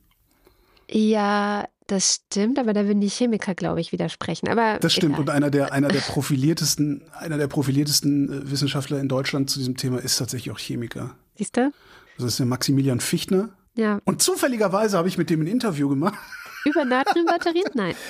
Ich glaube, nicht. wir kommen auch über Natriumbatterien. Warte mal gerade, das haben wir hier. Nickelmetallhydrid, Eisenphosphat, Natrium-Ionen-Akku. Da ist er. Siehste. Ja, ich verlinke es genau. mal. Genau, und also der war schon, also dass es das geben wird und so, dass China daran arbeitet, das hattest du ja schon berichtet, aber dass sie jetzt wirklich in Serienproduktion gehen, das fand ich bemerkenswert und damit könnte tatsächlich eine neue Ära beginnen. Es gibt natürlich auch ein Aber, also diese Natriumzellen, die haben eine geringere Energiedichte. Das heißt, pro Kilogramm Batterie werden weniger Kilowattstunden Energie da rausfallen. Das heißt, ähm, du wirst das erstmal in Autos finden, die gar nicht so weit fahren müssen. Aber für die Stadt zum Beispiel kann ich mir das super gut vorstellen, wo du häufig laden kannst, wo du nicht so lange Strecken hinter dich bringen musst. Also das das kannst du auch auf dem Land, ey. Das, da, da werden ja jetzt nicht Autos rausfallen, die nur 50 Kilometer Reichweite haben, Nein. sondern die haben dann statt 400 Kilometer halt nur 250. 200, genau, man kann so sagen, die Hälfte etwa. Ja, aber das, das ist ja auch, also ich habe ja auf dem Land gelebt und in der Stadt gearbeitet. So, ich habe im Speckgürtel Kölns gelebt, bin mit dem Auto nach Köln reingependelt und so weiter. Ein Auto, das ich abends bei mir vor die Tür stellen und laden kann, hätte mein Leben lang ausgereicht außer für die Fahrten mal nach Italien oder so. Ja. So, das ist das Wichtigste daran, finde ich halt, ich meine, wir wollen kleine Autos haben. Ja. Wir wollen günstige kleine Elektroautos haben. Ich meine, genau. wer, wer, ist denn in der Lage, mal eben 40 Mille für ein Auto auf den Tisch zu legen? Vor allem. Auch wenn das über die Lebensdauer billiger wird und so, das nutzt, was nutzt es mich, wenn ich nur 15.000 habe? Ja? Genau, also du hast es im Grunde auf den Punkt gebracht. Für alle die, die regelmäßig äh, mit dem Auto nach Italien fahren müssen, wird wahrscheinlich die Lithium-Batterie weiterhin fortbestehen und die werden die nutzen in, oder die hm. Autos, die mit dieser Batterie daherkommen.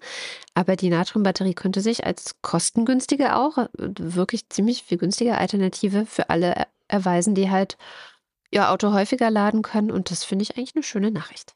Ja. Und damit kommen wir zum Limerick der Woche. Oh, schwer.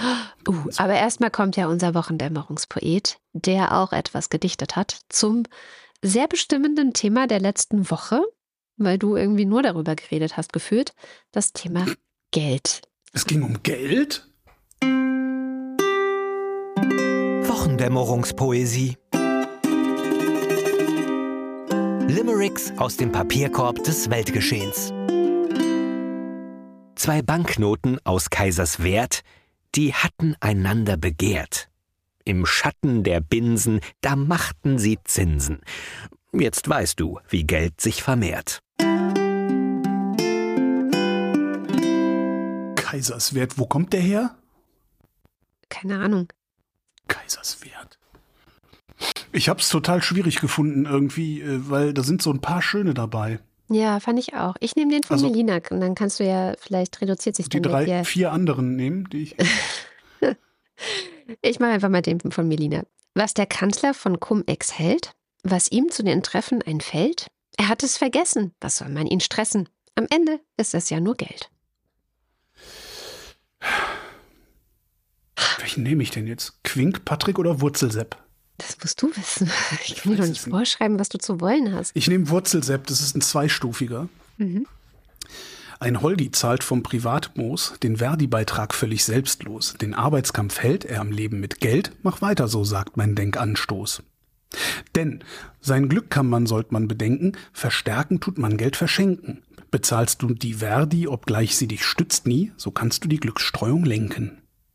Hm, hat er gleich zwei Themen, drei Themen genau, Wahnsinn, ne? der letzten Woche eingearbeitet.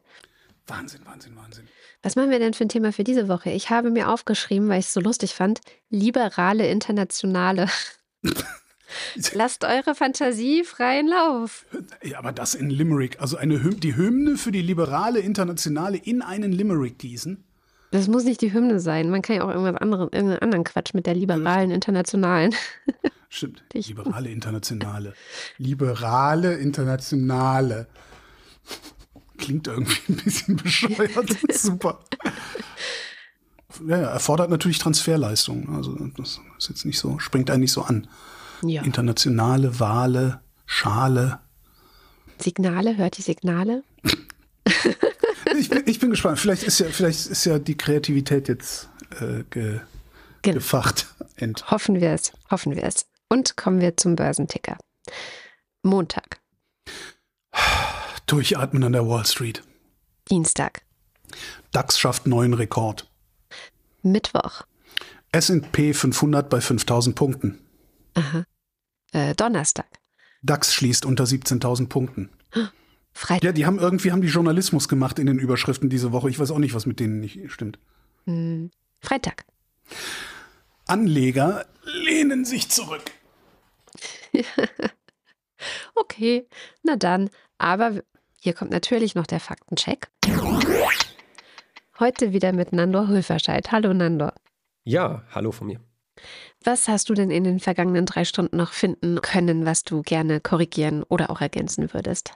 Ja, ähm, ihr habt ja über eine Menge Themen gesprochen heute und äh, zum Glück für euch habe ich nicht ganz so viel zum Korrigieren gefunden, äh, zumindest wenn ich nichts äh, grob übersehen habe. Aber ich starte mal äh, relativ am Beginn der Sendung noch, nämlich äh, bei den Republikanern im US-Senat, die da Ukraine-Hilfen äh, blockieren. Das hattet ihr kurz erwähnt und das ist auch nicht ganz falsch, aber ich wollte das mal ein bisschen genauer erklären, was da jetzt eigentlich gerade Stand der Dinge ist, weil gerade am Donnerstag, also gestern jetzt von heute aus betrachtet, da haben im Senat die äh, Senatoren, Senatorinnen eben mit 67 zu 32 Stimmen beschlossen, dass jetzt äh, ja man dieses äh, dieses Verfahren mit diesem Hilfspaket jetzt doch weiter vorantreiben möchte und da haben auch 17 Republikaner dafür gestimmt.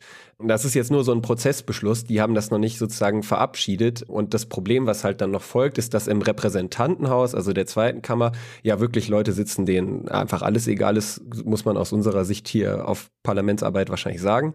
Und die ganze Sage um dieses Hilfspaket ist, ist sowieso total absurd, wenn man das nicht genauer verfolgt, weil man muss wissen, dass das ein Riesenkonvolutpaket ist, wo auch ganz viel Zugeständnisse der Demokraten an die Republikaner drinstecken in Sachen Grenzkontrolle, also Kontrolle der Grenze zu Mexiko. Da, also die politischen Beobachter, denen ich so, von denen ich Kommentare gelesen habe, die haben das so eingeordnet, dass eigentlich die Republikaner fast schon geblufft haben mit ihren Forderungen und halt gedacht haben, okay, die Demokraten werden darauf nicht eingehen, dann können wir denen den schwarzen Peter zuschieben die Demokraten haben aber gesagt, gut, uns ist Ukraine und Israel Hilfen, um die es da ja auch geht, in dem gleichen Paket ist uns wichtig. Wir, wir machen euch diese Zugeständnisse und dann wollten die Republikaner auf einmal selber nicht mehr zustimmen, weil ja Donald Trump im Grunde sieht es so aus, als würde tatsächlich am Ende auf dem äh, Wahlzettel stehen. Darüber hattet ihr an anderer Stelle auch gesprochen. Und dadurch machen da jetzt viele eine Rolle rückwärts und wollen eben nicht für ein Paket zusammen mit den Demokraten stimmen. Völlig absurde Geschichte. Danke für die Ergänzung. Und dann geht es auch direkt schon weiter mit einem anderen Thema mit äh, Bezug zu USA. Da geht es nochmal historisch um die Frage, äh, haben die USA und auch zum Beispiel Großbritannien oder auch Russland selber der Ukraine nicht Schutz zugesagt dafür, dass sie die Atomwaffen abgeben und ist das völkerrechtlich bindend? Also äh, habe ich nochmal kurz nachgeschaut. Eure Aussage, ich glaube, es war Holgers Aussage, bezog sich natürlich auf das Budapester Memorandum von 1994. Und da hatten die USA, Großbritannien und Russland der Ukraine Sicherheitszusagen gemacht im Austausch für den Beitritt der Ukraine und äh, auch von Weißrussland, glaube ich, äh, noch einem weiteren Land, Beitritt zum Atomwaffensperrvertrag, also dann mit eben schrittweise Abgabe der Nuklearwaffen. Und das ist aber keine, das ist keine Beistandsgarantie aller NATO Artikel 5, also dass zum Beispiel, wenn sich einer der Vertragspartner nicht daran hält, dass dann die USA beispringen, sondern das bezog sich auf so Verpflichtungen wie zum Beispiel ja ähm, Achtung der Grenzen souveräner Staaten und so weiter und wir wollen Konflikte im Dialog lösen oder im Sicherheitsrat der UN und dass diese Prinzipien äh, gegenüber Russland halt absolut überhaupt gar nicht funktioniert haben, das haben wir in den ja, vergangenen Monaten hier immer wieder in der Sendung gehabt, leider. Mhm. Dann hatte ähm, Holger in dem ganzen Komplex, okay, wie setzen wir unsere Interessen als Deutschland, als äh, ja, ähm, an Handel und so weiter interessierte Nation auch quasi in Übersee irgendwie durch. Äh, hatte erwähnt, dass wir äh, eine Fregatte gerade rausgeschickt haben, um Handelsschiffe vor diesen Angriffen der Houthis im Roten Meer zu verteidigen. Das äh, ist korrekt und weil Holger ja den nautischen Exkurs nicht mehr machen wollte, will ich jetzt nur kurz sagen, also Fregatten sind quasi so das Größte, was wir in Deutschland so an Schiffen haben. Wir haben keine Flugzeugträger oder sowas. Ne? Also die, das sind quasi so eigenständige Einheiten, die mal eine Mission alleine machen können und halt lange hochseetauglich sind. aber die genaue Definition wird dann kompliziert, weil verschiedene Länder eine Fregatte auch unterschiedlich interpretieren. Und damit äh, will ich es jetzt auch für heute belassen, was Schiffe angeht. Danke trotzdem. Ähm, dann hattet ihr darüber gesprochen, dass die FDP gerne verschiedene Gesetzesvorhaben äh, blockiert, auch auf EU-Ebene überall die Ampel äh, quasi, dass die sich ja dort alle erstmal einig werden müssen, bevor dann Deutschland seine Position in der EU klar macht. Und da hat es äh, schon du selber mich darauf hingewiesen, dass es da ein Update äh, gab während eurer Aufzeichnung noch, nämlich, dass Deutschland jetzt doch im Europäischen Rat zustimmen will, nämlich bei dem Paket, wo es darum geht, dass neue CO2-Grenzwerte oder verschärfte, muss man sagen, verschärfte Grenzwerte für Lkw und auch Stadtbusse äh, kommen sollen. Und da hat Deutschland jetzt den Weg für frei gemacht, dass die kommen. Das hat mich aber dann zu einem anderen Punkt gebracht, weil ihr ja dann auch noch über äh, Flottenverbräuche gesprochen hattet von Fahrzeugherstellern. Unter anderem hatte da Holger ähm, ja sich erinnert, ich mit, bin mir nicht ganz sicher, wie er das meinte, aber er sagte sowas wie ja Bentley, die hat haben schon mal einen ganz kleinen Kleinwagen für aberwitzig viel Geld gebaut, der aber wenig Sprit verbraucht hat, damit die Flottenemissionen untergehen. Vielleicht suche ich da mit den ganz falschen Begriffen, aber ich habe kein Bentley Kleinwagen gefunden. Autonerds unter den HörerInnen, bitte klärt mich auf. Deswegen würde ich da mal vorsichtig Zweifel anmelden, ob äh, Holger damit recht hat. Äh, und kurz zu den Flottenverbräuchen an sich. Ich hatte das nämlich auch nicht im Kopf. Wie wird das genau bestimmt? Es erscheint ja nicht logisch, beziehungsweise es wäre unglaublich dumm von der EU, wenn die sagen würden, ey, Bentley oder Ferrari, baut doch mal einen Smart, dann ist euer Flottenverbrauch okay. Ähm, das kann es ja nicht sein. Und das ist auch tatsächlich nicht so, sondern es ist so, dass quasi äh, diese Grenzwerte im Detail jährlich für die Hersteller festgelegt werden, aber es gibt da teilweise Gruppen von Herstellern. Das führt zu einem lustigen Phänomen. Zum Beispiel ist der sogenannte Pool ähm, mit den geringsten durchschnittlichen Emissionen, also Flottenemissionen, ist ein äh, Pool aus äh, Tesla, Honda, Jaguar und Land Rover.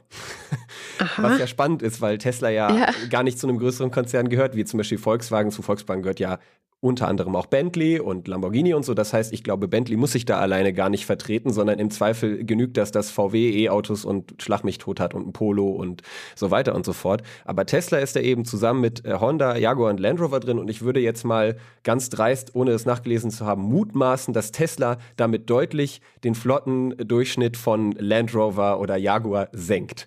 So, und äh, wer es genauer äh, nachschauen möchte, der kann ja mal einen Blick in die Shownotes werfen. Wunderbar. Das war's für heute. Vielen herzlichen Dank und bis zum nächsten Mal. Bis dann. Ciao. Und damit sind wir am Ende der Sendung. Und wie immer am Ende der Sendung bedanken wir uns bei euch, denn ihr macht diese Sendung überhaupt erst möglich. Falls ihr noch nicht dabei seid und die Wochendämmerung gerne dabei unterstützen wollt, weiter zu senden, dann schaut auf wochendämmerung.de. Da bieten wir euch ganz verschiedene Wege, wie ihr uns unterstützen könnt. Zum Beispiel direkt aufs Konto oder aber auch über Steady wo es die Ultras und den Fanclub gibt. Und die geben uns jeden Monat so viel Geld, dass wir jetzt deren Namen vorlesen. Sind's eins. Babette Bauer. Guido Baulich. Alexander Brunsack lässt das alles jetzt einfach mal auf sich zukommen. Kann ja nur besser werden. Marc Bremer. Oliver Delpi. Der Dösewicht grüßt den Flyer Service Hahn. Der Olaf und der Fiete. Für mehr Hundesnacks, der Meier Fanclub. Wing Commander Lord Flasherts Verbotsliste zur Rettung der Welt ab sofort verboten ist, die AfD. Ja, aber davon gehen die Faschos ja nicht weg, ne? Die organisieren das, das ich glaube, das war auch in diesem Vortrag. Äh, er auch, das ist auch so ein Argument, ja, ja, und wenn man dann so eine Partei verboten hat, ja, davon geht das ja nicht weg, dann organisieren die sich halt neu. Und er sagt dann halt auch, ja, ja, nee, Leute, das, so einfach ist das nicht, eine Partei zu organisieren. fand ich irgendwie ganz schön. Sagte, ansonsten äh, wäre das nämlich ein Argument, das fand ich sehr schlau, ansonsten wäre das ein Argument gegen jegliches Versammlungsverbot. Ja. Wenn es so einfach wäre, ne? Das ist ein sehr, sehr schönes, also wenn es so einfach wäre, immer wieder sofort eine neue Organisation oder sowas aufzuziehen, bräuchtest du kein Versammlungsverbot, bräuchtest du keine Vereinsverbote mehr zu machen. Das stimmt. Silke Dietz, Der Monkey Dom Dominik Wagner. Doppeldecker Fahrrad. Erik Fröhlich. Cecilia Meribel Gutierrez Sepulveda de Wagner. David Hasenbeck. Adrian Hauptmann. Stefan Havranek. Katharina Hüll. Der Jan. Arndt J. Kästner. Was? Keine Kapern?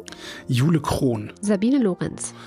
Demjenigen, welcher eine Ungereimtheit behauptet, ist selbst doch der Schein, der dieser offenbaren Falschheit zugrunde liegt, nicht offenbar.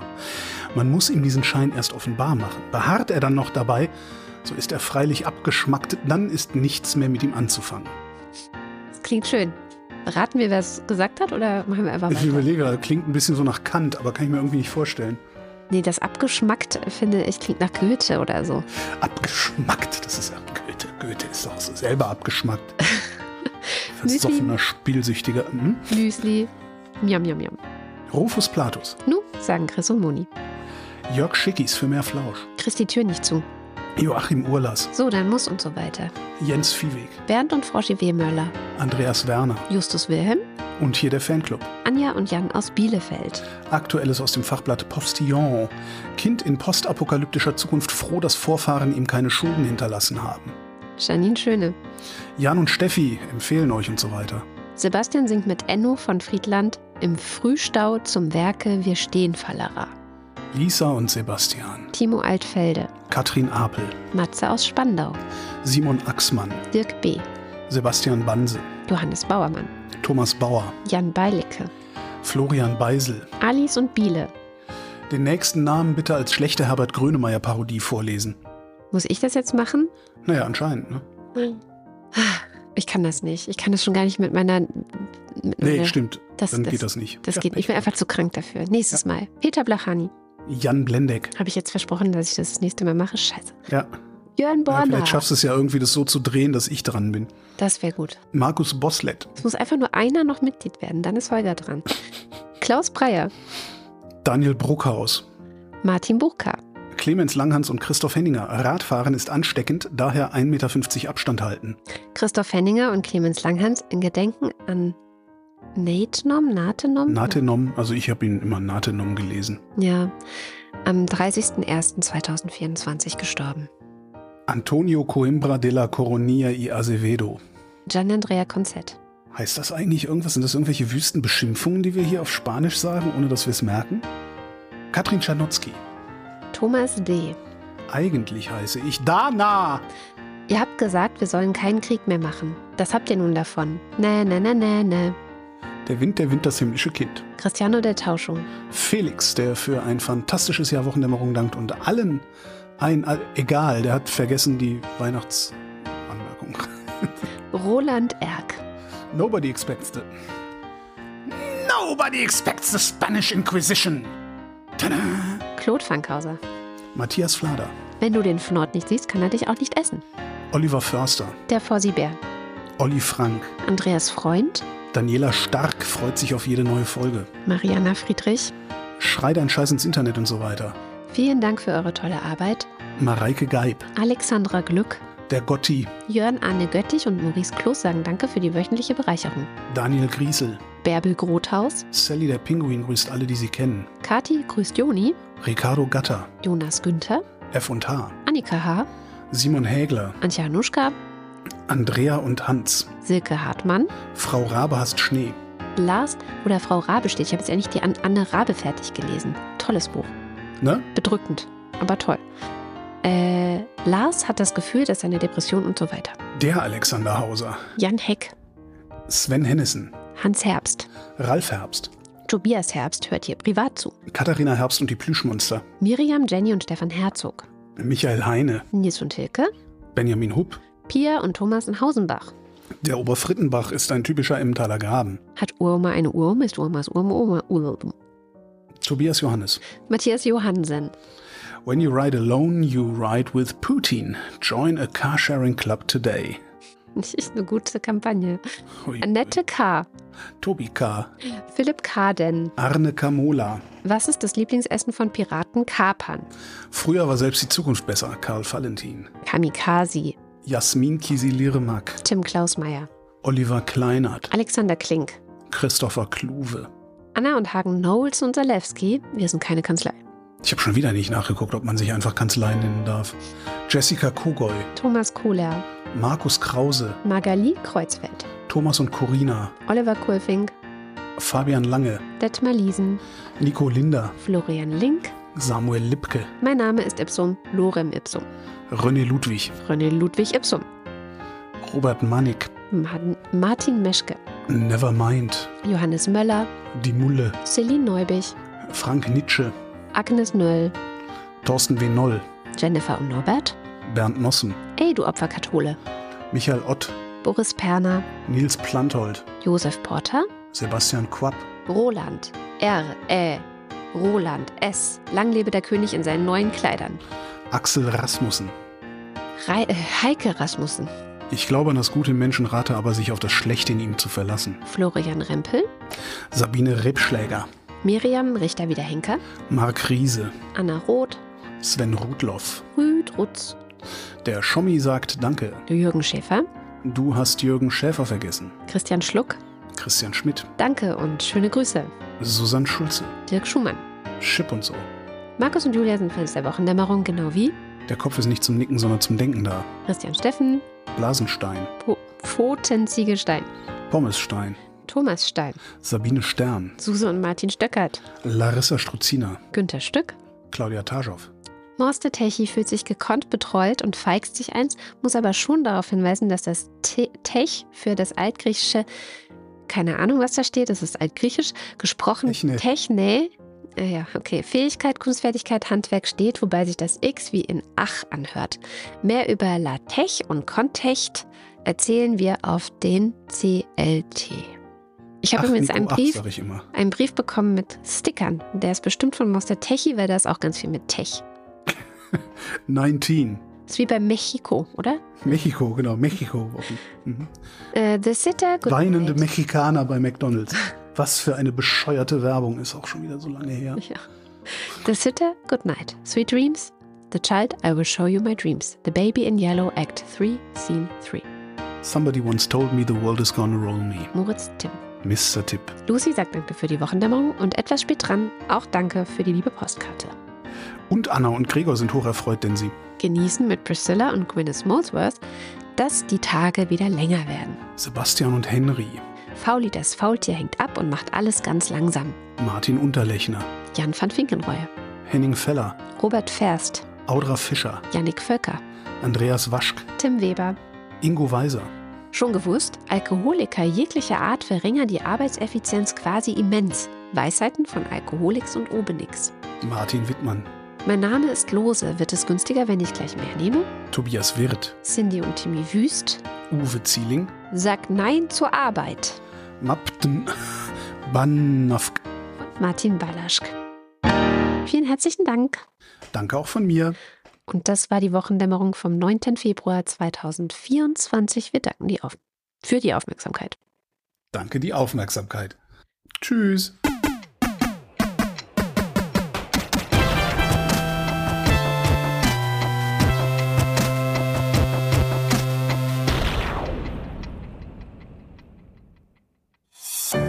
Produktion von Haus 1.